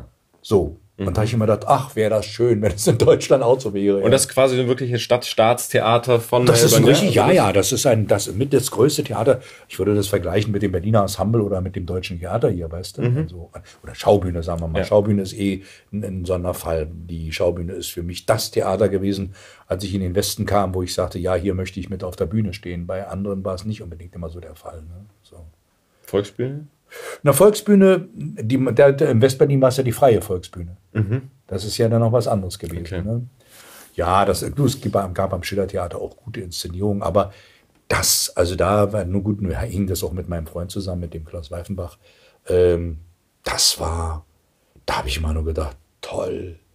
Und das war zum Beispiel ein Theater, als die von, von Ostrowski Heißes Herz inszeniert haben, Luc Bondy, tolle Inszenierung. Alle Schauspieler sprachen die russischen Namen richtig aus, weil die hatten natürlich einen russischen Sprachberater. Die mhm. haben ein wunderbares russisches Volkslied gesungen, wo ich dachte, oh, und dann hast du das Publikum mit ihren ganzen Nerzmänteln und dann sind sie nach einem kurzen Beifall alle abgehauen zu den Nobel-Italienern, um dann zu erklären, wie toll das Stück war oder dass sie es eigentlich, sie waren die Einzigen, die es richtig verstanden hatten oder so. Wo ich mir dachte, oh Gott, aber das habe ich auch schon thematisiert in meinen Büchern. das, war, das war schwierig am Anfang. Okay. Mit dieser Art von von äh, Überheben, weißt du? So. Mhm. Ja. Ja, wie kam es wie kam's Melbourne, dass du da Das kann ich dir sagen. Auch, äh, ich hatte, ich hatte in, in Irland, äh, habe ich, ah, okay. äh, war ich befreundet mit einem äh, Lektoren des Deutschen Akademischen Austauschdienstes. Und der mhm. ging dann nach ein paar Jahren wieder zurück in Deutschland, ging der nach Melbourne an die Universität, eine der Universitäten in Melbourne. Mhm. Und der erzählte dort davon, was ich alles gemacht habe und so. Und dann sagten die, ach, das wäre doch ganz gut, wenn der mal käme, kann der nicht zu uns kommen. Und dann habe ich über den DAAD, der hat das dann auch finanziert zum Teil, wow. die haben mich auch bezahlt und so alles. Ja. Da bin ich dann 2006 für vier Monate in Australien gewesen und habe dort ein ganzes Semester lang unterrichtet, zum Beispiel politisches Theater von Piscator bis Brecht. Mhm. Auf habe, Englisch dann, ja? Das war auf Deutsch, okay. aber ich habe auf Englisch eine große Inszenierung gemacht das nannte ich Oh What a Wonderful World. Und zwar war das äh, Bertolt Brecht, Furcht und Elend, einige Szenen, Furcht und Elend des Dritten Reiches. Mhm. Also äh, Fear and Misery of the Third Reich. Und dann von Heiner Müller The Battle, also die Schlacht. Und im zweiten Teil von mir die groteske High and Dry, also im Trockenen, wie sie im Deutschen heißt. Mit 21 Darstellern am Open, am Open äh, Stage Theater in Melbourne. Hm. Dann habe ich dort äh, Abende gemacht mit Brecht-Liedern und mit eigenen von mir, mit einem traumhaften Pianisten, der ist inzwischen an einer komischen Oper hier. Hm. Mit Matthew Toogood, der hieß nur noch Toogood, der war wirklich Toogood fast. Also, okay. Nee, und äh, das war dann eine richtig tolle Erfahrung. Ne? Also mit dem da klar hast du dann auch, ich habe auch, äh, dann habe ich in, in am VCA, das ist das Victorian College of Arts, ja äh, habe ich dann alles so sehr viktorianisch noch da, oder? Ja, ja, krass, ja, ja, oder? Wie, ja, klar. Wie aber da habe ich dann auf Englisch richtig äh, Seminare gemacht für, für, für junge Theaterautoren und für junge Schauspieler und für junge Regisseure. Und was war dein Publikum, als du da die deutschen Vorlesungen gemacht hast? Die Deutschen, das waren Studenten, die waren, die waren über, über einem German Department. Ah, okay, weißt so Austausch. Das, ja, ja, ne, das war, das war richtig, Nee, das sind richtige Australier, die haben dort an der, an der Universität, australische Studenten, die haben dort, äh, hatten dann äh, richtig, es gibt ja ein richtiges German Department an der Universität, okay. ne? so wie es in Irland auch ein German Department gibt. Mhm. Und da waren dann, äh, das waren immer so, weiß ich nicht, so 30, 35 Studenten, die dann mhm. in Seminaren saßen. Und was mich immer fasziniert hat, die wussten so gut Bescheid über die Theaterszene in Deutschland. Ich immer dachte, ja, also der Kastorf hat ja, da, ich sage, Himmel, Wir sind hier Hat er das? ja, ja. In Down Under. Was wissen die denn von Kastorf? Ja, da konntest du aber gucken. Die haben aber sehr genau Bescheid, gewusst, was der gemacht hat und wie und so alles. Ja, das war ich immer gedacht, holla. Und auch in, auch in Irland, die, die, jetzt ist in Irland ist eine, ist eine Publikation rausgekommen, gerade was also DDR-Literatur und, und Kultur anlangt, hm. nach der Neuvereinigung und so. Da habe ich auch einen Beitrag geliefert. Das war auf Deutsch sogar jetzt. Universität von Limerick und Galway. Aber da habe ich immer gedacht, die sind mehr interessiert an der politischen Entwicklung in diesem Land als viele Leute hier im eigenen Land. Weißt du? Ja? Hm. Und aber das ist so und da kann man nur sagen, na Gott Ja, diese Dank. innerdeutsche Teilung scheint tatsächlich auch irgendwie international irgendwie ja. fasziniert immer noch wieder. Ja, natürlich haben sie natürlich nun auch, sie haben natürlich ja. auch ein bisschen so in Irland die Ähnlichkeit mit Nordirland, ne, obwohl das Klar. natürlich nie so ist. Es sind ja beides Systeme, die auf, dem, auf der Basis der Kapitalismus sind. Also du hast ja, ja. nicht äh, ne? keine System. Äh, nein, wobei das auch immer so ist, dass äh, ich sehr deutlich spürte, als ich Mitte der 90er Jahre in Irland war, wenn ich rüberfuhr in die, in die, in, nach Nordirland, war das immer so, als ob ich nach Westberlin fahre oder sowas. Die Straßen glatt, alles toll gemacht. Und wenn du dann in der Republik Irland waren es riesige Schlaglöcher oder sowas, alles, okay. also eine Nebenstrecke. Und dann habe ich mir gesagt, na klar, sind die, die kriegen ja Milliarden Jahr für Jahr von der Zentrale da in London, kriegen die äh, Subventionen, damit mhm. dieses, dieser Teil aufblüht. Ne? Und die sind natürlich überhaupt nicht daran interessiert, zur Republik Irland zurückzukehren oder sowas. Ne? Das kann ich mir jedenfalls. Klar, die Sinn Fein wäre dafür, aber da sehe ich dann eher, wenn das käme zu so einer Abstimmung, weiß ich nicht, wie das, wie das sich entwickeln würde. Ne? Hm. Weil das, und die Grenze war damals auch so seltsam, weil da sahst du dann wirklich hinterm Busch Leute mit schwarz geschmiertem Gesicht und mit einer, mit so einem, mit so einem Schnellfeuergewehr die dann guckten, weil ich so eine Nebenstrecke gefahren bin. Und der dann nur sagte, ach, du hast ja dein Steuer auf der falschen Seite. Und ich gesagt, ja, aber nur in deinem Land. Ne? So, und dann, äh, weil ich noch mit meinem Auto mit der Linkssteuerung gefahren bin da. Okay. Aber nee, das ist schon für mich ganz, ganz äh, bemerkenswert, dass die jungen Leute in diesem Land oder auch in Australien dort mhm. so interessiert sind. Interessanterweise sind sie in Australien an der europäischen Entwicklung viel interessierter als an der amerikanischen, mhm. was in Irland wieder andersrum ist. Ja, da ist ja auch der, das Commonwealth also einfach prägend ja, ja, England auch der ja, Bezug noch. Ja, ne? ja, aber na gut, mit den Engländern haben sie eh nicht so viel am Hut, die ihren. Aber nee, ich meine jetzt Australier. Ach, Australier jetzt. Ja, ja, ja, ja, ja, ja. Da ja, ist der Bezug zu Europa ja, richtig, genau. Ja, ja, die haben ja auch noch dafür gestimmt, dass die Königin nach wie vor ja. ihr Oberhaupt ist in Australien. Genau, zumindest, ja, äh, pro forma oder ne, wie sagt man äh, äh in, Naja, wie sagt man so Repräsentativ. Ja, repräsentativ, ja. ja. Ja, ja, ja. Aber hattest du denn, als du in Melbourne warst, überhaupt, weil du sprichst auch mal dann von Australien, hattest du auch Zeit zu reisen? Hast du das Ich bin dann ja, ich bin, ich bin mit meiner Frau, die kam rüber dann, wir sind noch in Brisbane gewesen. Ich habe auch in Brisbane nämlich gastiert mit einem Programm. Mhm. Und äh, ja, ansonsten in Sydney war ich nicht.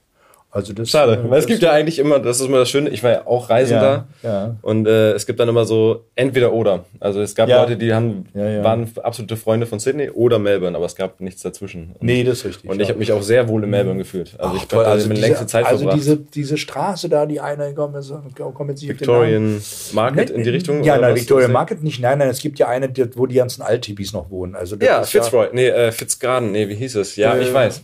Also die Straße, wo du wirklich und, und ich finde das so toll, das ist alles so unaufgeregt. Ja. Das, ne? Ich war zu einem Australian Football Spiel.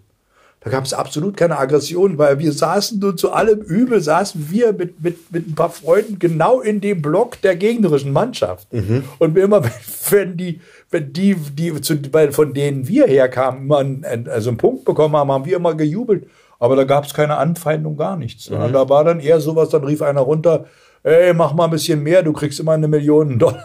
Das ist so, die waren mhm. sowas von, das fand ich immer toll. Mhm. Ja.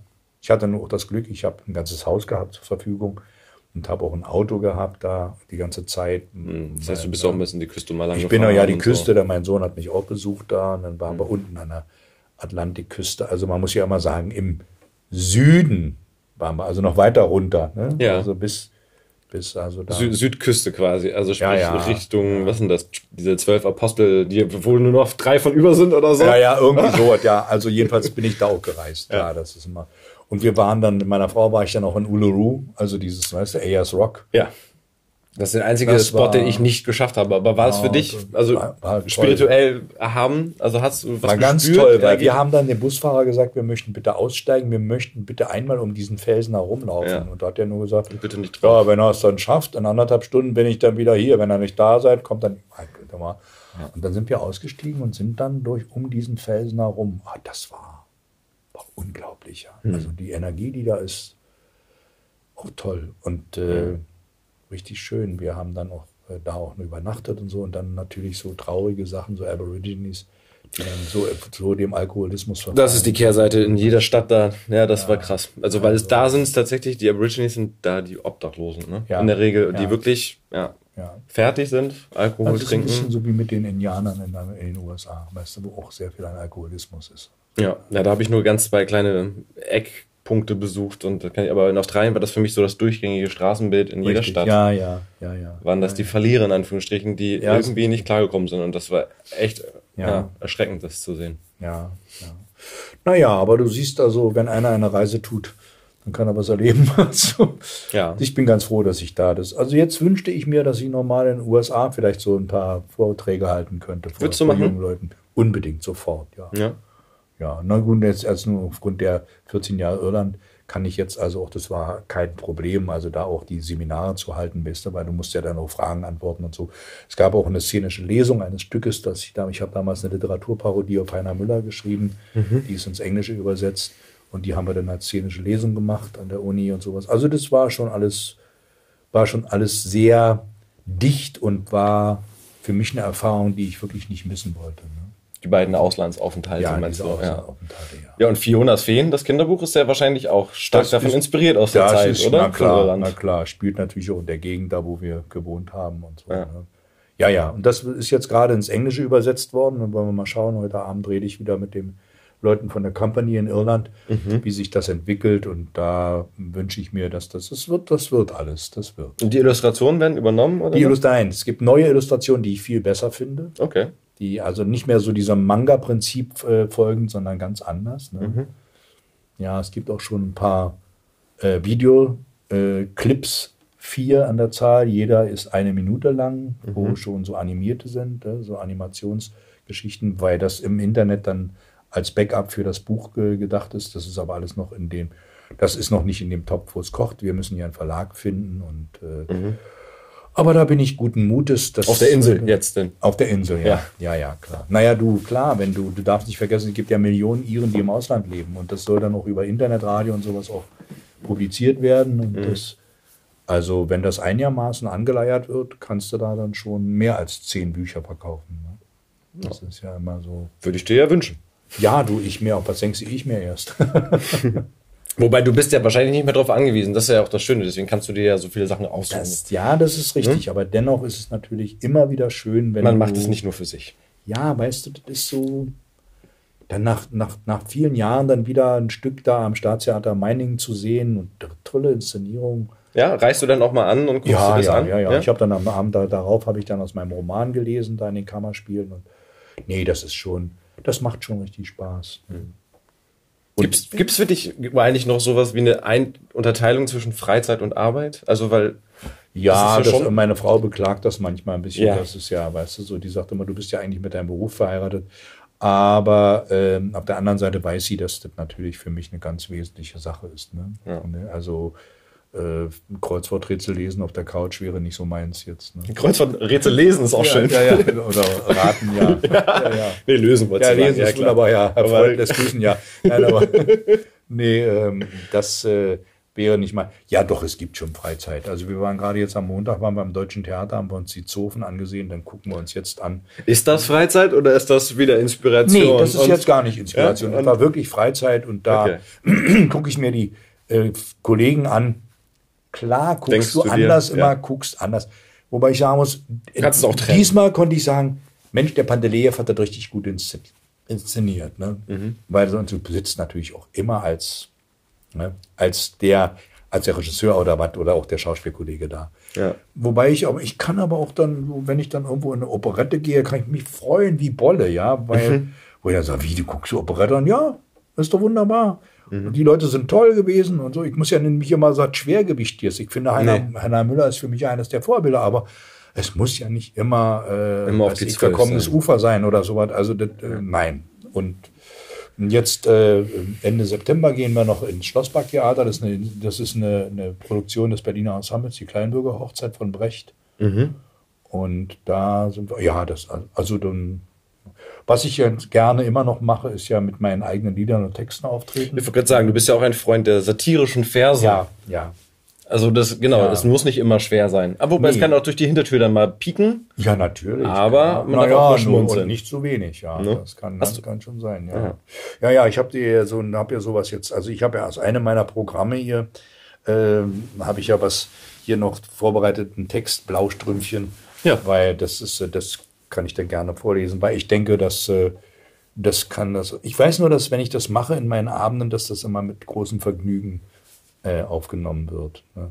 Mhm. Ansonsten, ja, das, also diese Sachen ist so ein bisschen jetzt äh, in den Hintergrund getreten mit dem selber auftreten. Aber wobei ich jetzt Folgendes gemacht habe und noch wieder machen werde, mhm. wenn ich jetzt ähm, Lesungen habe, teilweise, dann singe ich auch, sagen wir mal, fünf oder sechs Lieder von mir. Ja. So entweder vorher oder nachher um einfach den Leuten auch die andere Strecke nochmal vorzustellen. Ja. du, du meinst Lesungen machst du, weil machst du auch Lesungen von Hörbüchern quasi, die du einsprichst und Nein, um dann das nur, machst nur, du nicht das für befreundete Kollegen? Nee, das nee. machen nur, das, das mache ich nur, ich mache nur ich lese nur aus meinen eigenen Büchern, also okay. in meinen Romanen. In live quasi. Ja, ja, live. Und, und, und aus Fionas Feen habe ich vor Kindern schon gelesen, ne? ja. wo ich dann den Feenspruch habe ich vertont, den singen wir dann zusammen und so, weißt du, das mhm. macht viel Spaß. Kinder sind ja ein tolles Publikum. Mhm. Ja. Also das Besten Kritiker, ne? Ja. Du merkst auch, was funktioniert oder nicht. Ja. Sag mal, wieso ist denn der da so? Sei still. Ja, so, so, ja. so würde dann. Ja, ja, ist schon sehr schön. Das macht schon viel Spaß. Ja. Ja, du. Ja, du hast einen Vers dabei. Das ist ja mal ein längerer Vers. Ne? Das ist ein längerer aber, Vers. Aber ich glaube, du, wenn wir jetzt noch sieben oder acht Minuten haben, ja, haben wir ich muss jeden Fall. Ich muss das jetzt einfach nochmal machen. Gut. So, dann will ich mal gucken. Also es geht um Folgendes. Ja. Das wirst du ja gleich auch hören dann. Ähm, ein, junger, ein junger Mitarbeiter des Rundfunks wird von seinem Redakteur erstmal zusammengestaucht, ne? weil der irgendwie ihm was vorgelegt hat und der sagt, also ich muss dich noch was fragen, sag mal, auf dem iPhone kann ich ja auch Sachen hören, ne? So, also wenn ich jetzt zum Beispiel eine Band habe, mhm. oder muss es immer ein iPod sein? Ah, mhm. Okay. Fragst du mich das ja, gerade? Ja, ja. Achso, ja, nee, da, auf dem iPhone kannst du das auch. Ja, das wollte ich genau. sagen. Dann, das, ich habe nämlich iPhone geschrieben und da ich dachte, das wird Ja, ja, nee, alles, alles klar. klar. Ja, Wunderbar. Gut, du hast gut. auch eine nein, nein, das Musik war, ja, das war jetzt, das war jetzt keine polemische. Ich, nee, ich dachte gerade, nein, weil du noch. Nein, ja. Party 2. Nein, okay. überhaupt nicht. So, also jetzt der Redakteur. Ne? Ja. Globig. Eine zeitgemäße Kindersendung, habe ich gesagt. Zeitgemäß. Und Sie kommen mit einem uralten Märchen der Brüder Grimm? Schon der Titel Rotkäppchen, merken Sie sich. Jede Form des Wortes Rot schlägt die Einschaltquote tot. Und wer kann sich heute noch irgendwas unter einem Käppchen vorstellen? Also finden Sie was Neues. Vielleicht auch was Englisches, dann versteht sie jeder. Und das mit der alten einsamen Frau in der Waldhütte geht natürlich auch nicht. Wozu haben wir eine Pflegeversicherung? Und aus dem Wolf sollten Sie vielleicht einen sprechenden Hund machen. Und endlich, glaube ich, ist es nicht günstig, eine Geschichte gleich mit einem Schluss zu erzählen Unsere Kleinen sind so an Serien gewöhnt, an Fortsetzungen, dass wir uns nicht darüber hinwegsetzen sollten. Ach ja, und die anderen Märchen sollten Sie vielleicht auch noch etwas entstauben. Sie haben da völlig freie Hand. Sie können schreiben, was Ihnen einfällt. Nutzen Sie Ihre Chance. Die Märchenerzähler, lieber Globig, sind auch heute noch auf allen Gebieten erfolgreich. Globig also fängt an, was er sich da gedacht hat. Mhm. Es war einmal ein Mädchen, das am liebsten die Strümpfe trug, die es aus der Werbung kannte in der es ja hieß, mit dem Strumpf von Kelvin Groß geht die Party richtig los. Und weil die Strümpfe von blauer Farbe waren, nannten sie alle nur das Blaustrümpfchen und manche, die besonders cool waren, auch Blue Stocking. Eines Tages sollte Blaustrümpfchen die Großmutter besuchen, die in der Seniorenresidenz Waldblick am Stadtpark wohnte, am Ende der Lindenstraße.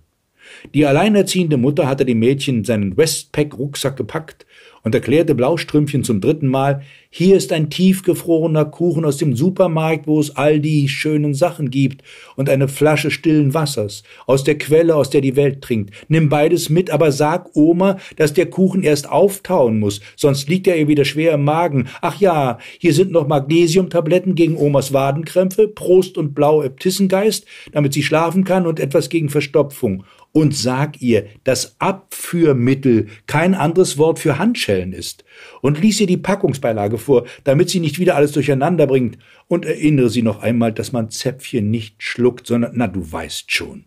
Unterwegs läufst du nicht erst wieder zu deinen Freunden Hennes und Mauritz, die dir jedes Mal eines von ihren T-Shirts aufschwatzen wollen, sondern am besten gleich durch den Stadtwald, aber lass dich von niemandem ansprechen. Okay, sagte Blaustrümpchen, nahm sein iPhone, setzte die Kopfhörer auf und machte sich mit den Geschenken auf den Weg. Im Stadtwald entdeckte es eine frisch lackierte rötliche Bank, auf deren Lehne stand, dieser Bank können Sie trauen. Aber traf das auch auf den deutschen Schäferhund zu, der da mit geschlossenen Augen hingestreckt lag, so dass das Mädchen zuerst glaubte, er sei tot. Als Blaustrümpfchen auf ihn zutrat, öffnete der Hund aber blinzelnd ein Auge und fragte gähnend, Hi, Blaustrümpfchen, wo soll's denn hingehen? Blaustrümpchen hörte nichts, weil in ihren Kopfhörern gerade so richtig die Post abging. Also bellte der sprechende Hund noch einmal, diesmal lauter Hey, Bluestocking, where are you going? Das half. Blaustrümpfchen stoppte die Musik und zögerte, denn es dachte an die Warnung der Mutter, aber die traf sicher nicht für den sprechenden deutschen Schäferhund zu, der durch die frische Farbe eine lustige rötliche Schnauze hatte. Also antwortete sie zu meiner Oma in die Seniorenresidenz Waldblick. Wow, in die Nobelschuppen der Geißendörfer Stiftung ist ja geil. Aber nicht mal ein paar blühende Stängel von kleinen Blaustrumpfengel, da wird die Alte aber abkotzen. Scheiße, dachte Blaustrümpfchen und sagte laut, ach du lieber Hund, die habe ich ja total vergessen. Das sprechende Tier winkte mit der Vorderpfote ab. No problem, da vorne an der Ecke gibt's ein Sonderangebot mit geilen Gladiolen. Fünf Minuten Umweg und Omi ist happy. Wie gut ich den Hund verstehen kann, dachte Blaustrümpchen. Er kennt sogar meinen Namen, obwohl ich noch gar nicht berühmt bin und auch Dieter Bohlen mich noch nicht kennt. Und wie nett der ist, wie in einem Zeichentrickfilm. Wie heißt du? fragte sie ihn. Meine Freunde nennen mich Lupi Dupi, antwortete er, während er mit dem Schwanz wedelte und sie mit seinen perlweißen Zähnen angrinste. Der clevere Lupi Dupi wusste, dass nur Leute mit Knete im Waldblick am Ende der Lindenstraße wohnten, denn es war eine sehr private und sehr exklusive Seniorenresidenz. See you later, sagte er, wedelte noch einmal mit seinem Schwanz und verschwand dann singend in Richtung Lindenstraße. Und was er sang, hätte Blaustrümpfchen verdächtig erscheinen müssen. Liegt die Oma, erst im Koma, machen Urlaub wie in Roma. Aber in Bluestockings Ohren hämmerte gerade eine Boygroup. Das poppige Mädchen landete kurz darauf mit den schon etwas geschrumpften geilen Gladiolen und einem superheißen HM-T-Shirt mit der Aufschrift Pop Me If You Can in der Nobelresidenz an. Auf dem Gang begegnete ihr der sympathische Masseur Hannibal, der supermännlich aussah und ein paar kleine Lämmer an der Leine führte, die schweigend hinter ihm hertrotteten. Er winkte und rief ihr freundlich zu, ich wusste gar nicht, dass du einen so heißen Hund hast. Der sah ja fast aus wie ein Wolf. Ich wollte ihn erst gar nicht hereinlassen, aber er hat deinen Namen gekläfft und kannte sogar deine Großmutter. Blaustrümpfchen nickte wie in Gedanken und tanzte den Gang entlang denn es hörte in den Kopfhörern gerade einen Justin Bieber Song und deshalb verstand es gar nicht, was der Masseur gesagt hatte. Die Tür des Zimmers, in dem die Großmutter wohnte, war nur angelehnt. Blaustrümpfchen sah auf das Bett und eine Gänsehaut lief ihr über den Rücken. Es traute seinen Augen kaum. Lag da nicht? Und dann hörte es einen schrecklichen Schrei und der kam nicht aus den Kopfhörern. Wen oder was hat Blaustrümpfchen in dem Bett gesehen? Wer hat da geschrien? Wo ist der sprechende Schäferhund geblieben? War es wirklich nur ein Hund? Oder vielleicht The German Werewolf? Oder ist Lopi Dupi vielleicht der Name eines schnüffelnden Undercover-Hundes, weil die Oma eine dunkle Vergangenheit hat? Oder ist er sogar ein verzauberter Popstar?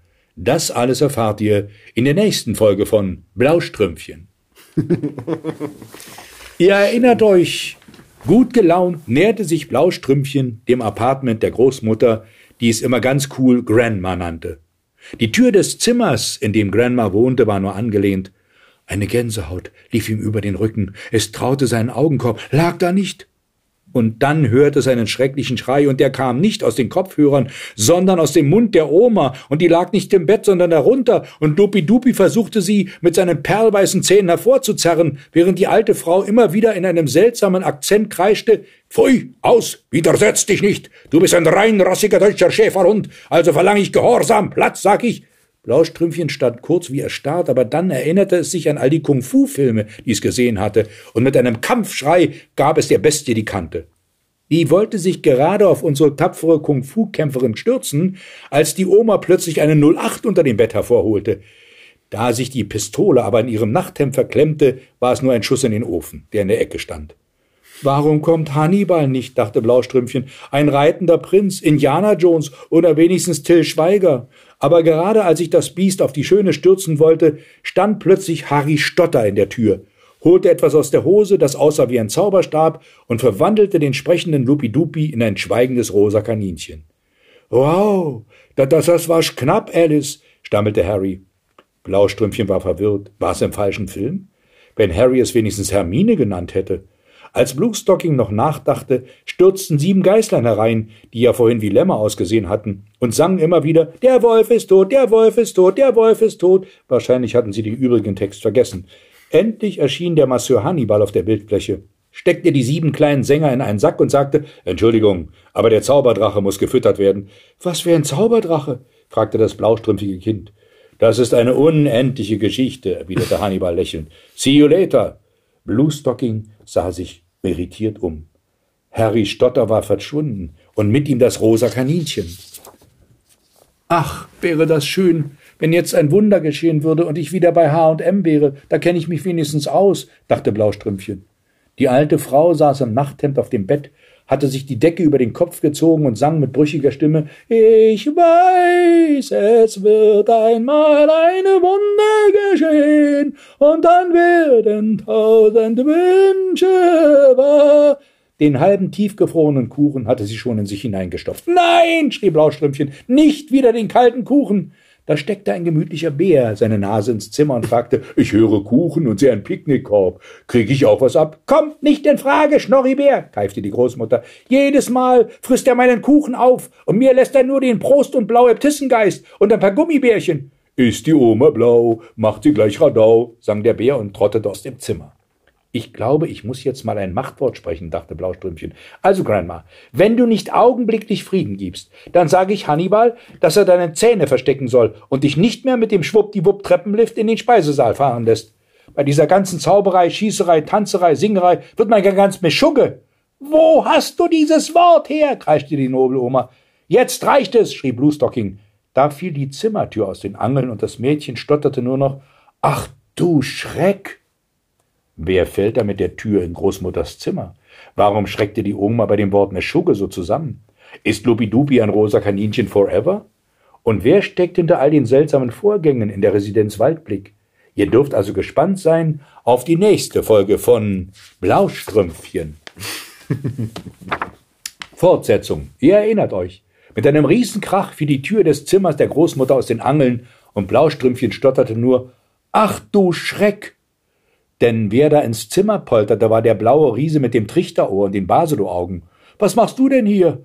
fragte Blaustrümpfchen erstaunt. Warum bist du hier und nicht in Hollywood? Bin schon auf dem Wege, antwortete der große Blaue.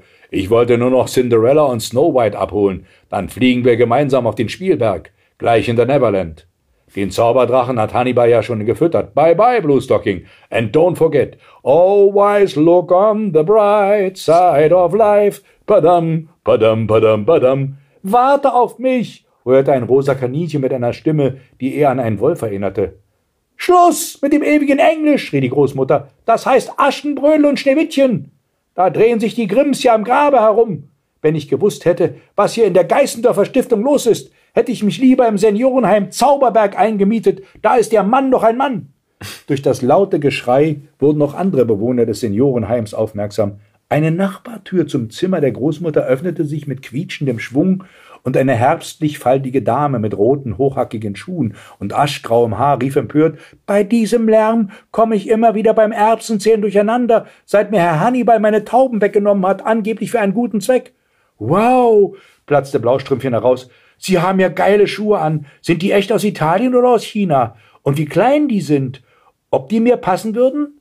Du kannst dir ja die Zehen abhacken, entgegnete die verstaubte, faltige Spitz. Ist ja mega. Sie sind aus dem Märchen, die immer um Mitternacht abhaut. Da würden Sie in der Disco aber alt aussehen, weil erst nach null Uhr richtig was Fun angesagt ist. Blaustrümpchen grinste anzüglich. Plötzlich öffnete sich knarrend eine Tür am Ende des Ganges und eine uralte Frau steckte ihren Kopf heraus. Hat jemand zufällig einen Prinzen gesehen? Fragte sie mit brüchiger Stimme. Und was ist hier überhaupt los? Du lieber Himmel, stöhnte die Großmutter. Die ist ja noch viel älter als ich, dass Sie sowas hier überhaupt noch aufnehmen. Sie scheinen ja wohl alles zu verschlafen, wohl zu viel Baldritrara genommen. Verzeihen Sie, verzeihen Sie, Fräulein, Frau, Fräulein, stotterte Blaustrümpfchen. Du kannst mich ruhig äh, Dornröschen nennen. Sleeping Duty, rief Blaustrümpfchen begeistert. Dann ist es ja kein Wunder, dass Sie alles verschlafen haben. Geht das schon wieder mit den fremdländischen Sprachen los, Blaustrümpfchen? donnerte die Großmutter und fügte dann hinzu. Am besten schlafen Sie weiter, meine staubige Trockenrose, denn Prinzen sind heutzutage rar geworden, und die sind entweder durch Inzest verblödet oder nehmen sich ein Röschen, das 90 Jahre jünger ist und noch keine Dornen hat. Es ist mir aber versprochen worden in einem Märchentext, widersprach das betagte Dornröschen. Wer noch an Märchen glaubt, sollte aber auch das Kleingedruckte lesen, ertönte plötzlich eine metallisch klingende Stimme, und die gehörte dem maskulinen Masseur Hannibal, der eine maßgeschneiderte blutige Schürze trug. Ja, wie schnell ist das Leben vermiest, wenn man die Packungsbeilage nicht liest, triumphierte die Großmutter. Genau, mischte sich da ein riesiger Zopf ein, an dem ein ältliches Mädchen hing. Mir hat man ein Turmzimmer versprochen, und jetzt wohne ich im Erdgeschoss und weiß nicht wohin mit meinen Haaren. Alte Zöpfe sollte man abschneiden, unterbrach sie Hannibal. Aber woran kann sich dann mein rettender Prinz hochziehen? entgegnete die greinende Greisin. Eine an den Haaren herbeigezogene Liebschaft taugt sowieso nichts, Fräulein Rapunzel. Heute braucht es keinen Zopf, sondern einen goldenen Topf. Denn in dieser schnöden Welt brauchen selbst Prinzen Geld. Wenn hier ein Prinz auftaucht, dann küsst er mich und wühlt nicht in fremden Haaren, unterbrach die welke Rose mit ihrem Schlafzimmerblick, die behauptete Dornröschen zu sein. Ich fürchte, meine Liebe, da hätten Sie früher aufstehen müssen. Jetzt bleibt Ihnen nur noch der Trost aus der Flasche. Blaustrümpfchen. Wo ist der Prost und Blauäbtissengeist? fragte die Großmutter. Den, den, den hat das rosa Kaninchen mitgenommen, als es noch, noch, noch Lupi-Dupi hieß, stotterte das Mädchen. Jetzt klauen schon die Tiere, empörte sich die Großmutter.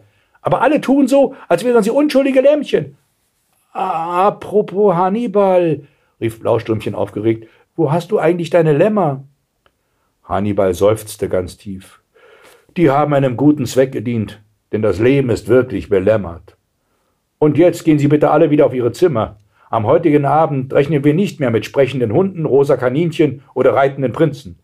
Übrigens, morgen sind Sie alle von dem Herrn aus Zimmer 7 eingeladen. Das ist der, der auszog, das Gruseln zu lernen. Ich bin sicher, wenn er Sie sieht, ist er am Ziel seiner Reise. Ach ja, Oma Blaustrumpf. Schusswaffen sind an der Rezeption abzugeben. Wir sind hier nicht in Trumphausen. Tja, liebe Zuhörer, das kann noch nicht das Ende sein. Warum hat das rosa Kaninchen eine Wolfsstimme? Und warum verschwand Harry Stotter ohne ein weiteres Wort? Wer wird wohl noch zur Feier von einem, der auszog, das Gruseln zu lernen, erscheinen? Und ist die Großmutter wirklich die Großmutter von Blaustrümpfchen? Oder ist sie aus einem anderen Märchen geflohen? Das und noch viel mehr erfahrt ihr in der nächsten Folge von Blaustrümpfchen. wow. Das ist ja ein ganzes Feuerwerk von Referenzen. Kann dir sagen, ja. Wow. Ja. Das muss ja mal dann noch ein bisschen bisschen höher gehen, dann weißt du, so, dann so ein bisschen verrückter werden dann. Ne? So. Ja. Naja. naja. Und hast du daran noch weitergeschrieben? Ist das, ist nee, das, das quasi ein. Nee, nee, die wollen immer die Leute, dass ich noch weiterschreibe, aber da habe ich jetzt gedacht, nee, jetzt. Ja, hast du selber angefangen, dass du dir die Witze machst über. Ja, na klar. Die, sind alle seriensüchtig und brauchen ja, ja, Cliffhanger ja, und das erfahrt ja, in der nächsten ja, Folge. Ja, na klar. Ja, ja, na klar. Na klar. Ja, ja. nee, aber ich muss mal gucken, ja. Nee, ich habe ja auch noch andere Märchen neu erzählt. Also Märchen vom Froschkönig oder Hase und Schweineigel und so. Ja, ja. Mhm. Naja, wie gesagt. Also keine T-Shirts aufschwatzen lassen von Hennes und Mauritz. Nein, richtig, ja. Einfach direkt durch den Park. Ja. Und auch nicht mit der Aufschrift Pop me if you can. Sehr schön. Ja. Das nächste Mal vielleicht nicht Justin Bieber. Nee, okay. du, ist mir so egal jetzt, also weil ich wusste nur. Nee, ich nee natürlich ganzen- passt das. Ich dachte Ja, dann ja. nur für den Verlauf der Geschichte, wenn sie jetzt keine Musik gehört hätte. Ja, ja, ja, ja. ja, ja. Nee, vorher hatte ich dann immer, äh, vorher, wie hieß es dann äh, von Michael Jackson? Ähm, I'm bad, I'm bad, weißt du so, Ja. dieses. You know I'm bad. Ja, ja, aber hm. naja, da ich ja ein bisschen nah außen, außen vor bin, was inzwischen diese ganze neue Musik anlangt, äh, mein, mein Sohn weiß das ja immer alles, aber da bin ich ähm, ein bisschen außen vor. Ja, und das, ähm, aber das ist soll, soll auch gut sein, so, ne? Aber hörst du denn, also jetzt, wenn wir schon noch bei Freizeit sind, Ja. hörst du für dich auch nochmal Lieder, Macher, Musik? Ja, das mache ich ja. Ich, bewusst naja, ich so? höre schon. Nee, nee, höre Musik höre ich schon. Ja, ja. Ja, äh, also zum Beispiel, ich, ich liebe natürlich auch Lieder von Reinhard May, das ist schon klar, aber auch so, wenn es wirklich politische Liedermacher sind, die, Mhm. die sind ja rar. Weißt du? Heute ist ja immer alles, was als Comedian läuft, das ist ja im, ist mir im Grunde zu viel. Also erstmal, pff, man fehlt mir oft so eine po poetische Idee. Mhm. Dann bin ich immer so ein bisschen, bisschen wehmütig, weil wenn so meine Vorbilder Tucholsky, Kästner oder Heine und so, das hatte wirklich immer, da war noch was dahinter, weißt du? Also da, ganz kurz eingedampft und das hatte aber dann so viel. Weißt du, wenn es bei Tucholsky heißt, deutsches Ideal hinter einem Schalter zu sitzen, deutsches Schicksal vor einem Schalter zu stehen, dann erzählt das Welten weißt du, mit diesen wenigen Zeilen. Ne? Ja. Ne? Und, Stimmt, du warst auch immer dafür gut äh, zu rezitieren in den Pausen, während wir aufgenommen haben. Ja, Hast du ja. immer Ja, irgendwas ja. rausgehauen, das ist schön. Naja, klar. Ja, ja. naja, na klar. Nein, ich finde Karl Kraus zum Beispiel ist auch so wunderbar. Also dann, das sind so schöne, schöne Sachen. Also. Oder bin ich wenn so schön da so aus, aus äh, hier Nestreu, ne? Wenn alle Stricke reißen, hänge ich mich auf. Finde ich einen so wunderbar. Das ist, immer, das ist so herrlich. Das ist ja. wunderbar, ja. Ja, ne. Nee, das. Dafür hast du einen Speicher, ne? Das, so Sachen bleiben hängen bei dir. Dann, Du, ne? das, ich habe teilweise noch Textzeilen von 1967, 68 vom Nationaltheater Weimar im Kopf. Ist das anstrengend manchmal? Nee, gar, nee, gar nicht. Aber ich, ich weiß zum Beispiel immer noch die ersten Sätze, die ich auf der großen Bühne gesagt habe im Faust 2, das weiß ich immer noch. Also, äh, ja, wie heißt es da? Gleich hinter deiner Mantelschleppe, äh, warte mal. Äh, gleich hinter deiner Mantelschleppe stürzt er zusammen auf der Treppe. Man trug ihn weg, das Fettgewicht, tot oder trunken, weiß man nicht. Sogleich mit wunderbarer Schnelle und so weiter kommt so weiter. Also Mephisto kommt an den Hof anstelle des alten Hofnarren. Ne? So, und da du 1200 Leute sitzen im Theater und das kommt immer näher. Das musste nämlich klapp, klapp, klapp gehen, weißt du? Das ging so durch den ganzen Hof so. Und dann bist du immer, jetzt kommt gleich die Zeilen so. Und dann hast du dir fast in die Hosen gemacht vor Angst, ja. Timing, Timing, ja. Oh Mann. Und vor allen Dingen die dich nicht versprechen, ja. ja. Ja, und dann gab es immer so Sachen bei, bei, bei My Fair Lady, hat dann der Harry Kupfer noch inszeniert.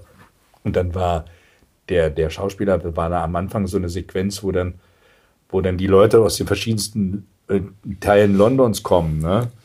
Und dann sagte der. Grün zu Rühlen? Nee, das, das Ja, ist doch nee, auch. Nee, das ist ja das Grün zu Grün zu waren, aber nein, oder so. Und dann hieß es, sag ich mal jetzt immer, ah, und ihr kommt aus, aus Harrogate oder irgend sowas. Und dann sagte der aber nicht, ihr kommt aus Harrogate, sondern er sagte, und ihr kommt aus Northampton.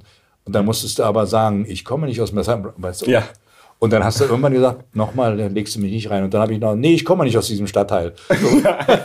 So. So. Und dann guckte dich der Schauspieler an und machte dann, grinste dann nur, okay. naja, aber.